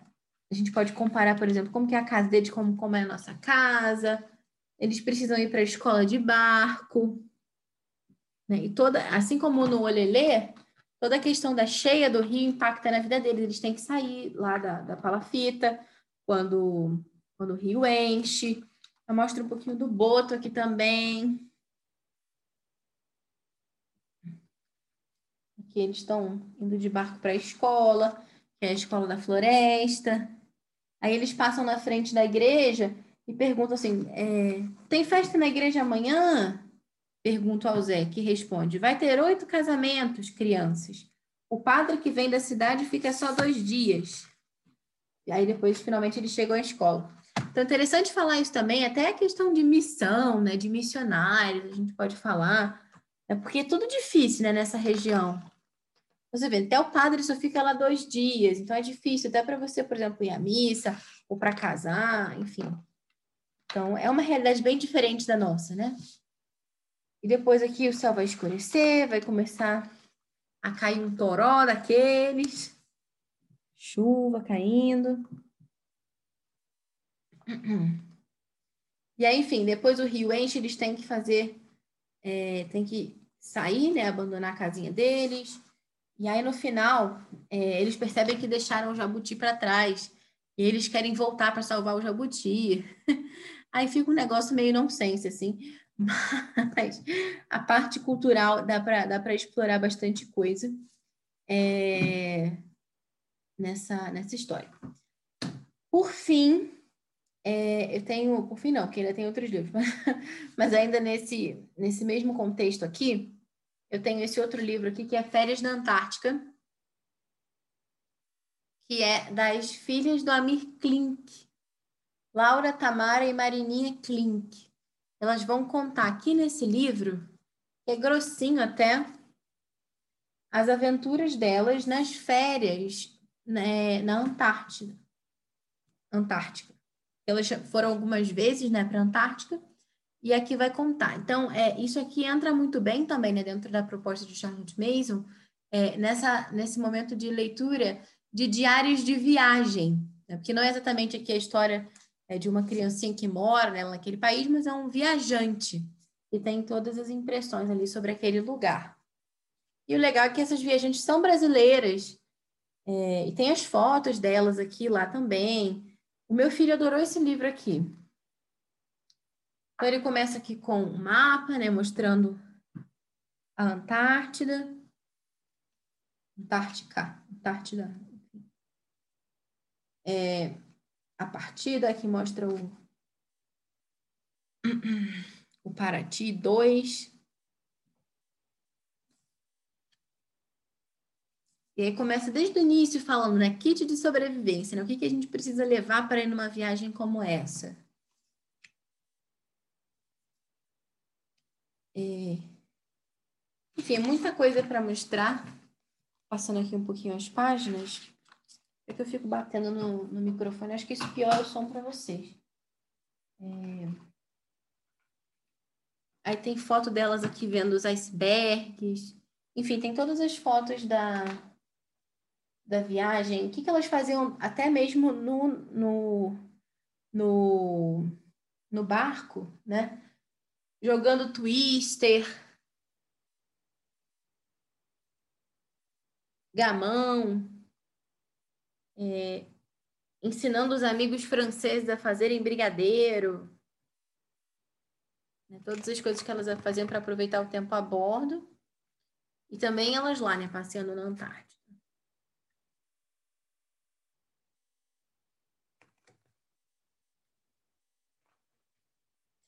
Fala que elas construíram uma casa de gelo com portas e janelas. Aí fala da culinária a bordo, né? Porque não é todo tipo de alimento que você pode levar para ficar tanto tempo assim, né? Numa viagem como essa. É... Algumas receitas também. Raspadinha polar de laranja e bolo de chocolate. Elas faziam.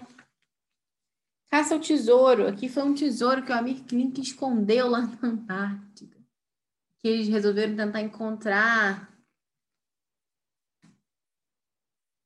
pessoal lá cavando. Bem legal. Mamãe falou, muito legal esse livro. Você já conhecia ele? Você tem? Ou você viu aqui agora?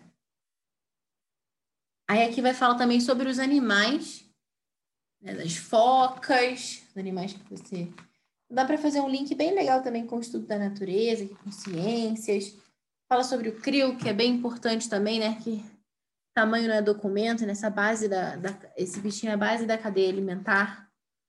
Lá fala das baleias. Mamãe falou que não conhecia, mas já quer.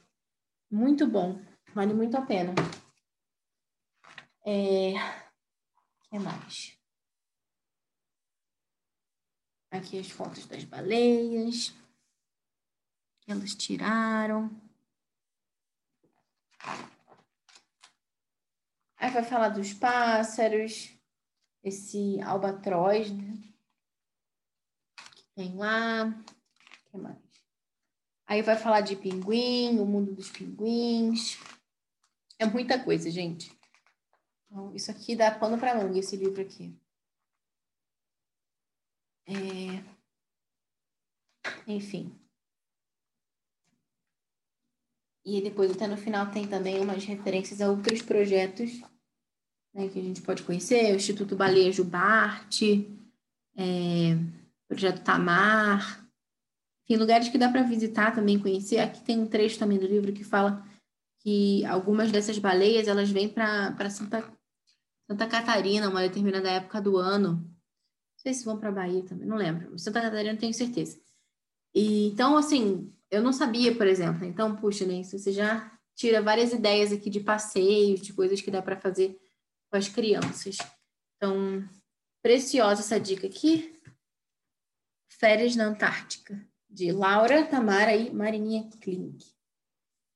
Então, esses livros todos que eu mostrei para vocês, eles focam em um país, né, ou uma região, como esse do, do continente, né, da Antártica, como um todo. Mas existem outras opções também que a gente encontra que já são mais é, assim, falando sobre vários lugares, né? Como esse aqui, crianças como você, provavelmente vocês já conhecem. Essa aqui é da década de 90, essa edição. Eles fizeram uma edição nova também, mas eu não tenho. E a, a Luciana Lachance, eu já perguntei para ela o que ela achou dessa edição nova, e ela disse que não gostou tanto. Ela prefere a edição antiga. A primeira vez que eu vi também alguém comentando sobre usar esse livro aqui para geografia foi ela, mas hoje em dia muita gente fala também. Então, a cada página desse livro aqui, é, vai falar sobre um país, né, e vai abrir bem no Brasil. O, chato é que o Brasil é a única que está sem camisa. Enfim, aí vai contar sobre a, onde ela vive, o que, que ela gosta de comer, que, que ela gosta de brincar, como que é a vida dela, o que ela faz, enfim. Isso aqui vai contar também para outros países a mesma coisa. Então dá para você fazer isso aqui do seu filho também, né?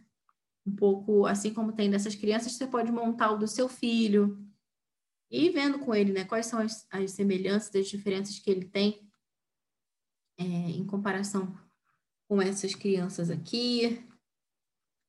Vou mostrando aqui o livro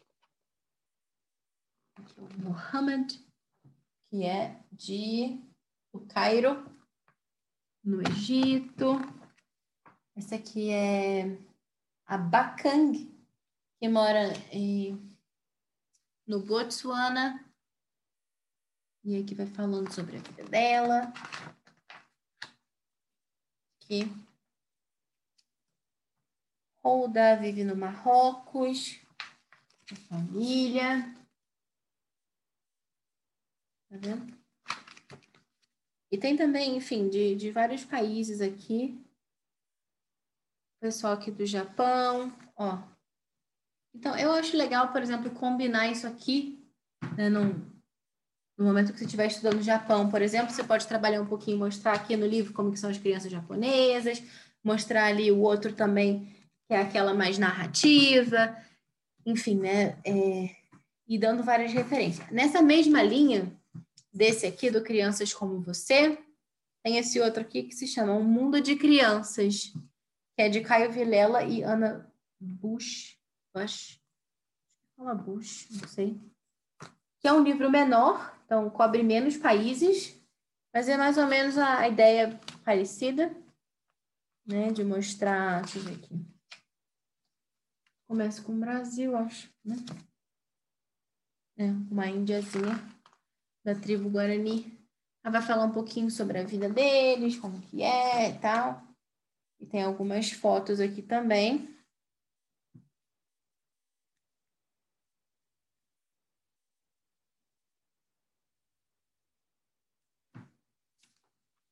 Aí aqui também, Canadá, por exemplo, né? Vai ter as fotos e algumas informações sobre o que, que as crianças gostam de fazer, como que é a vida delas. Né? Tem o um mapa. É aqui Coreia do Sul.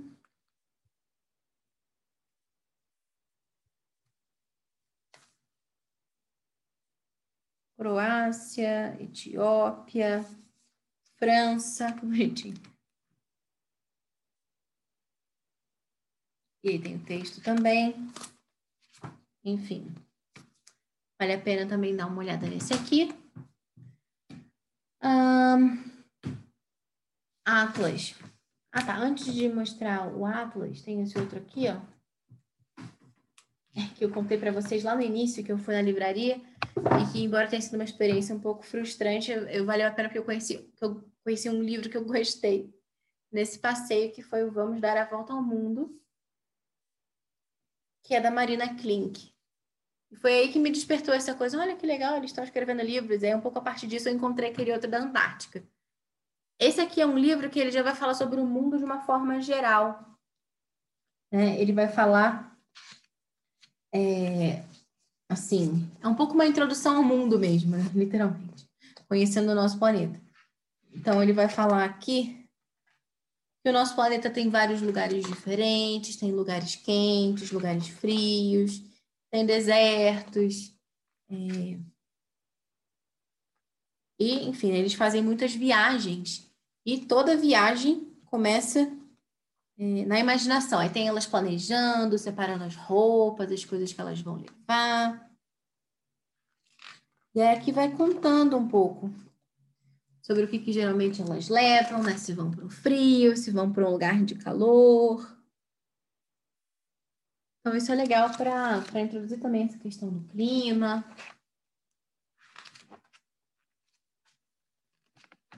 E, de repente, lendo e procurando, né? Por exemplo, aqui é, tem esse lugar aqui que tem floresta, crocodilo. Já tem um, um outro aqui que vai mostrar, por exemplo, aqui é mais selva, né? Mas aqui tem um outro que vai mostrar, por exemplo, o deserto. Então, é legal procurar, de repente, no globo onde que ficam né, esses desertos, onde que tem deserto no mundo. Os desertos são legais que dá para ver as constelações à noite. Né? E tem lugares que são muito frios, como esse aqui. Então dá para procurar também lá é, no globo, onde que é tão gelado assim. Enfim, então vai falar um pouco sobre as diferenças, né? Que vai falar da aurora boreal. Bia, Maternidade e Família, perguntando qual é o nome do livro. Cheguei agora. Então, Bia, é, é hoje a gente está falando aqui. O problema é que já tô. Essa live começou a 1 hora e 41 atrás. então, é, eu já falei sobre vários outros livros. Tem uma pilha aqui de um bocado de livro que eu já mencionei. E falei muito sobre geografia hoje. Então, olha só, pra você... o pessoal fala só para você ver. vale a pena depois você assistir é, no IGTV também, mas esse concretamente se chama Vamos Dar a Volta ao Mundo, da Marina Klink. A gente está falando sobre livros vivos de geografia, como a gente pode apresentar geografia através de livros vivos. Aqui no final tem fotinhos também do álbum de viagem. E uma ideia muito legal também é você criar uma espécie de diário de viagem também com os seus filhos e registrando nesse diário de viagem, assim, uma espécie de passaporte é, colocando ali fotos dos lugares que vocês estão conhecendo, através das leituras mesmo, né? Dessas viagens um pouco literárias, mas que realmente vai dando uma grande vontade neles de viajarem, de conhecerem esses lugares é, pessoalmente. Está falhando o som. Mamãe Cu falou que está falhando o som. Tá me ouvindo? Tá, voltou? Melhorou? A Alien falou que está falhando ali também. É... Hoje tá duro, né, gente? O som está picotando. Ai, ai, ai. Bom, mas vamos seguir, né? Deixa eu ver se de repente, se eu tirar o fone, melhora. Se eu tirar o fone, melhora. Tirei, tirei o fone. Estão me ouvindo melhor ou pior? Me avisem. Melhorou ou piorou? Continua ruim? Não? Oi? Vocês estão aí ainda? Piorou. Então, deixa, eu, deixa eu botar. Volta o fone. Tô ficando confusa. Alguma fala que melhorou, outra fala que piorou. Oi? Estão me ouvindo? Melhorou? Alô, teste, som. Gente, eu falo demais, socorro. Uma hora e quarenta e três. Ah, conexão caiu. Maria Beatriz disse que a conexão dela caiu e só agora conseguiu voltar. Perdeu, perdi muito, não sei. Quando você caiu? Não sei. Eu tô aqui há uma hora e quarenta e três. Uh, bom, vamos lá. É, eu imaginei que essa live ia ser longa, mas não sabia que ia ser tão longa. mas enfim, depois ainda nessa mesma vibe, digamos assim, né, de apresentar o mundo como um todo, falei desse aqui, a gente tem aqui o mundo, uma introdução para crianças, da Heather Alexander. Chama Geografia, é, Mundo, uma introdução para crianças, Geografia, Cultura e Povos do Grand Canyon, a Muralha da China. Então, aqui é, é um livro mais é, informativo, assim, né? Então, para vocês terem uma ideia, deixa eu abrir aqui. Não é história, assim, né? Como os outros, tipo narração e vai contando daquela pessoa que mora, não sei aonde. Não. É, mas ele é dividido aqui né, no índice. Tem América do Sul, Europa, Ásia, África, Oceania, tal. Tem os continentes. E vai dando algumas informações mesmo, mais, assim, pontuais e tal. Mas ele é apresentado de um jeito bem bonitinho, assim e pode ajudar bastante a complementar. Aqui, por exemplo, fala sobre é, como ler um mapa. Faça um mapa, ensinando como fazer um mapa. Fala sobre a roda dos ventos aqui também. Aí aqui vai falar Olha que legal. É, é, altos e baixos, né? Sobre é, montanha, colina, planalto. Ele faz uma comparação aqui com esses cabelos. Olha que, que engraçado. Então, é um livro divertidinho assim também. A Bíblia pediu para repetir o nome. Mundo, uma introdução para crianças. Então, também é interessante. É, enfim, que vai falar sobre os oceanos, é muita coisa para mostrar. Só avançando um pouquinho mais, ele vai falando sobre os continentes. E fica interessante também, por exemplo, aqui América do Norte. Né? Aí aqui ele fala, né? Qual que é o pico mais alto, qual que é o maior país, qual o ponto mais baixo, a maior cidade, o rio mais importante, o maior lago. Tem aqui. Aí, por que, que a América recebeu esse nome? Aí vai falar sobre os Estados Unidos concretamente.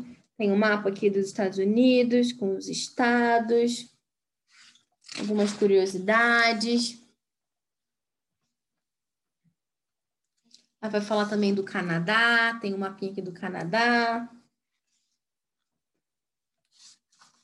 México, América Central e Caribe. Aí vai falar aqui da América do Sul. Também. Fala também das principais culturas né, desse, desses países, no caso aqui do Brasil, é banana, milho, batata doce, tomate, feijão, alguns animais nativos, isso tudo tem para todos, é, todos os países, se eu não me engano. É.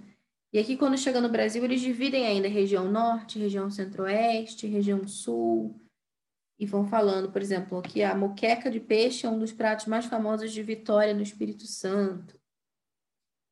Ah, Curitiba é a capital estadual mais fria do país, enfim, falando aqui da região sul. E aí já desce a Argentina, enfim, depois volta a falar da Europa Oriental, Europa Ocidental, Europa Ocidental, Europa Meridional, enfim, é muito grande esse livro aqui, muita coisa. E tem uns desenhos bonitinhos, é, bastante coisa, bem interessante também. Vale a pena olhar esse aqui. Atlas, que Atlas eu vou usar? Aqui. Raiz. Atlas Geográfico Melhoramentos. Hum. Bárbara tem a impressão de que você, quando, quando você afasta para mostrar o livro, o áudio falha. Talvez, porque eu tô com esse microfonezinho aqui, esse fone, e aí eu vou mostrar o livro, eu fico batendo nele. E acho que de repente isso que faz falhar. Mas enfim, veja pelo lado bom. O áudio está sendo gravado independente desse microfone horroroso aqui. Então o áudio vai estar tá bom, porque eu estou gravando com o microfone do computador. Para as próximas lives eu vou tentar corrigir esse problema.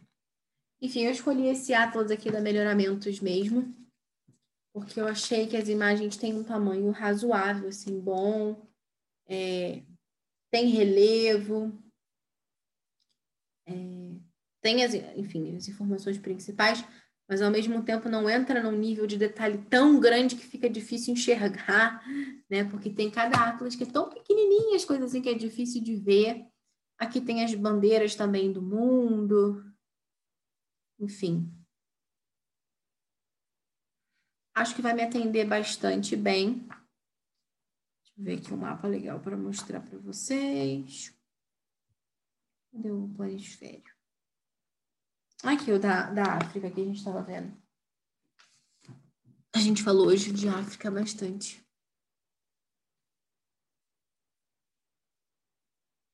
Tá vendo? Não sei se fica embaçado. E tem um mapa físico também. Então, por exemplo, se você estiver falando de, de, de planalto, de planície e tal, dá para você olhar aqui no Congo, por exemplo, como é que é lá né? Quando a gente estiver falando do Olelê. Aqui o mapa da Rússia. Também. Ásia, de forma geral aqui.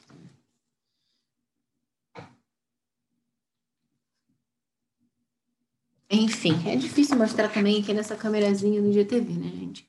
Mas essa foi a minha escolha aqui para a gente de Atlas. E tem um outro livro também, que já é bem famoso, todo mundo já conhece, né? Esse aqui, Mapas. Uma viagem deslumbrante pelas terras, mares e culturas do mundo. Mapas. Que é da Alexandra Mizielin... Alexandra Mizielinska e Daniel Mizielinski. Não sei se é assim que pronuncia, não. O legal desse super atlas gigante aqui é que ele vai mostrando. Opa,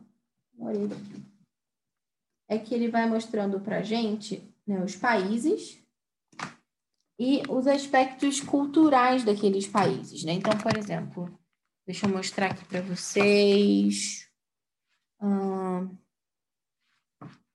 Espanha, por exemplo. Tem aqui um mapa grandão da... Ai, um mapa bem grandão da Espanha. Né? Vou afastar um pouquinho para vocês verem. Tá vendo?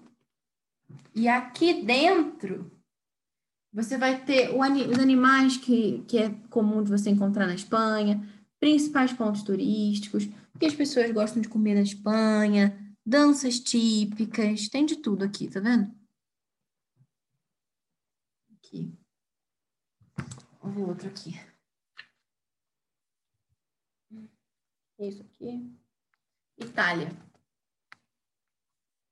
famosa bota. Também a mesma coisa. Isso é um livrão, é bem grandão. Acho que dá para ver, né? Imaginar. Tá vendo? Tem algumas pessoas famosas que viveram lá também. É... Curiosidade, tipo, pesto, né? Molho, fe... molho feito de manjericão, fala da gôndola, fala do futebol, que é um esporte muito popular na Itália, fala do carnaval de Veneza, fala dos peixes que tem lá, enfim, muita coisa, né? Então, olha que combo bacana, né? Se a gente pegasse aqui e fosse estudar, por exemplo, é, o Japão, sei lá. Aí, a gente tem aqui o Minhas Imagens do Japão, tem aquele outro da vovó veio do Japão. A gente poderia ver aqui nesse mapa é, algumas coisas interessantes, curiosidades sobre o Japão. É, aquele outro livro, Crianças como Você, a gente poderia ver também como que são as crianças do Japão, crianças concretas, né? Como que elas vivem, tudo isso. Enfim, dá para a gente combinar muitos elementos e realmente trazer aquele assunto para a vida, né? Procurando bem, a gente acha muita coisa. E por fim, tem outros três aqui, só para mostrar rapidinho, que ainda dentro desse de geografia vale a pena falar. Esse aqui eu ganhei de presente da Ana Clara Lazzarini Freire, deu de presente para a gente aqui. É que é das edições Osborne. Abra e descubra o nosso mundo. Ainda nessa esse mesmo mesma ideia de mostrar o mundo como um todo. Bem legal, ele tem essas abas. Né? E aí ele vai falar, por exemplo, sobre os rios, né? Que os rios, eles nascem em montanhas. Aí vai contar aqui, enfim, da precipitação e tudo, chuva. E aí, né, o, rios descem de montanhas até chegar ao mar. Siga esse rio para ver por onde ele passa. Aí os córregos se encontram, formam um grande rio. A água desgasta a rocha que está debaixo do solo. Em centenas de anos, rio, de anos o rio forma canais nas pedras. E aqui vai mostrando tudo por onde o rio vai passando. Tá vendo? Até que, enfim, as pessoas dessa cidade aqui bebem água do rio. A água do rio é retida em um local é, em um grande lago chamado de reservatório, e por fim ele vai e desemboca no mar. Então, legal para falar de rio. Aqui também vai falar de florestas. Então, aqui dá para você fazer um boa, uma boa combinação com esse outro que eu tinha falado antes, o Vamos Dar a Volta ao Mundo, da Marina Klink, mostrando os diferentes é, lugares que a gente encontra no nosso mundo. Então, esse aqui da floresta vai falar sobre os animais diferentes, que a gente encontra. Vai falar sobre as aldeias indígenas também. Aí, calma aí. Eu abrir. Aqui. Tá vendo? É... Aqui vai falar sobre o fundo do mar também. Bastante coisa também nesse livro, bem bonitinho.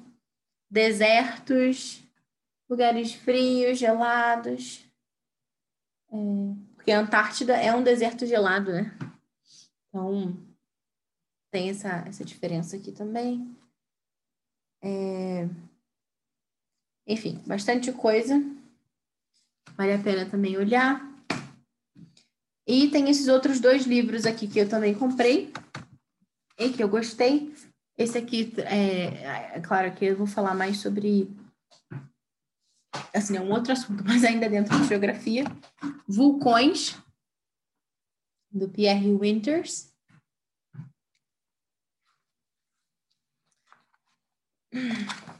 Ele vai contar aqui também sobre os vulcões.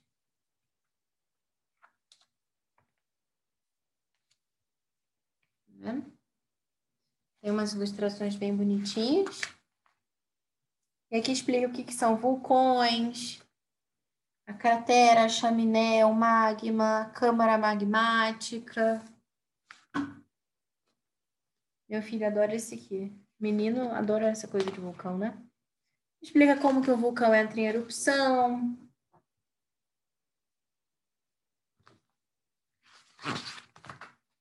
Como surgem os vulcões. Aí fala também que existem vulcões embaixo da água. Enfim. É... Onde está a maioria dos vulcões. Ele abre todinho aqui também.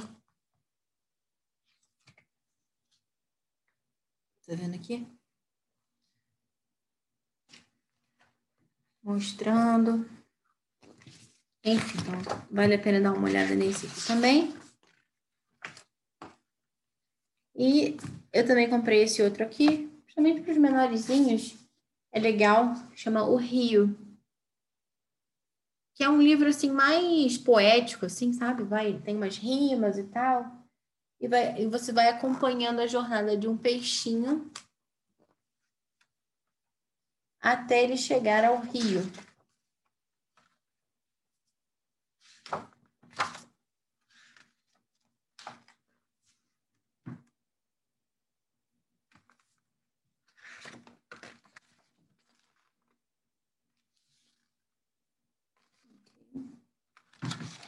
Enfim, vai acompanhando enfim, os animais que ele vai encontrando, um monte de coisa no caminho. Enfim, tem uns brilhos assim na página do peixe, tá vendo? Não sei se vocês estão vendo bem. Mas ele é da. Não sei como se pronuncia. Patricia Hegarty, alguma coisa assim. É, ele foi publicado pela Publifolhinha. Enfim, eu, eu, sei que eu não falei os autores nem as editoras de todos. É... Enfim, a live tá tão longa que eu já nem sei mais o que, eu falei. Mas é, a gente vai deixar lá no, no post direitinho, tá? No link. E também lembrando, né, que adquirindo os livros é, pelo nosso link da Amazon, vocês nos ajudam também a continuar esse trabalho, contribuem sem pagar nada mais por isso. Então, convido vocês a, a acessarem lá no blog também. Acho que amanhã a gente já consegue colocar no ar é, o, o, texto completo, com os links, todas as referências que a gente já falou. Para vocês que chegaram depois, esta live está se encaminhando para duas horas de duração. E falamos de muitos livros, falamos sobre geografia dentro do método Charlotte Mason para o primeiro ano do ensino fundamental. E eu realmente espero que vocês tenham gostado. Né? Quarta-feira nos encontramos de novo para falar sobre história, sobre ideias para o currículo de História do Brasil, tá bom? Obrigada a quem está aqui desde o início, também a quem chegou e foi chegando e foi ficando. É, muito obrigada. A gente vai conversando. Se tiverem alguma dúvida, podem mandar perguntas também, tá bom? Fiquem com Deus, um grande abraço e boa semana.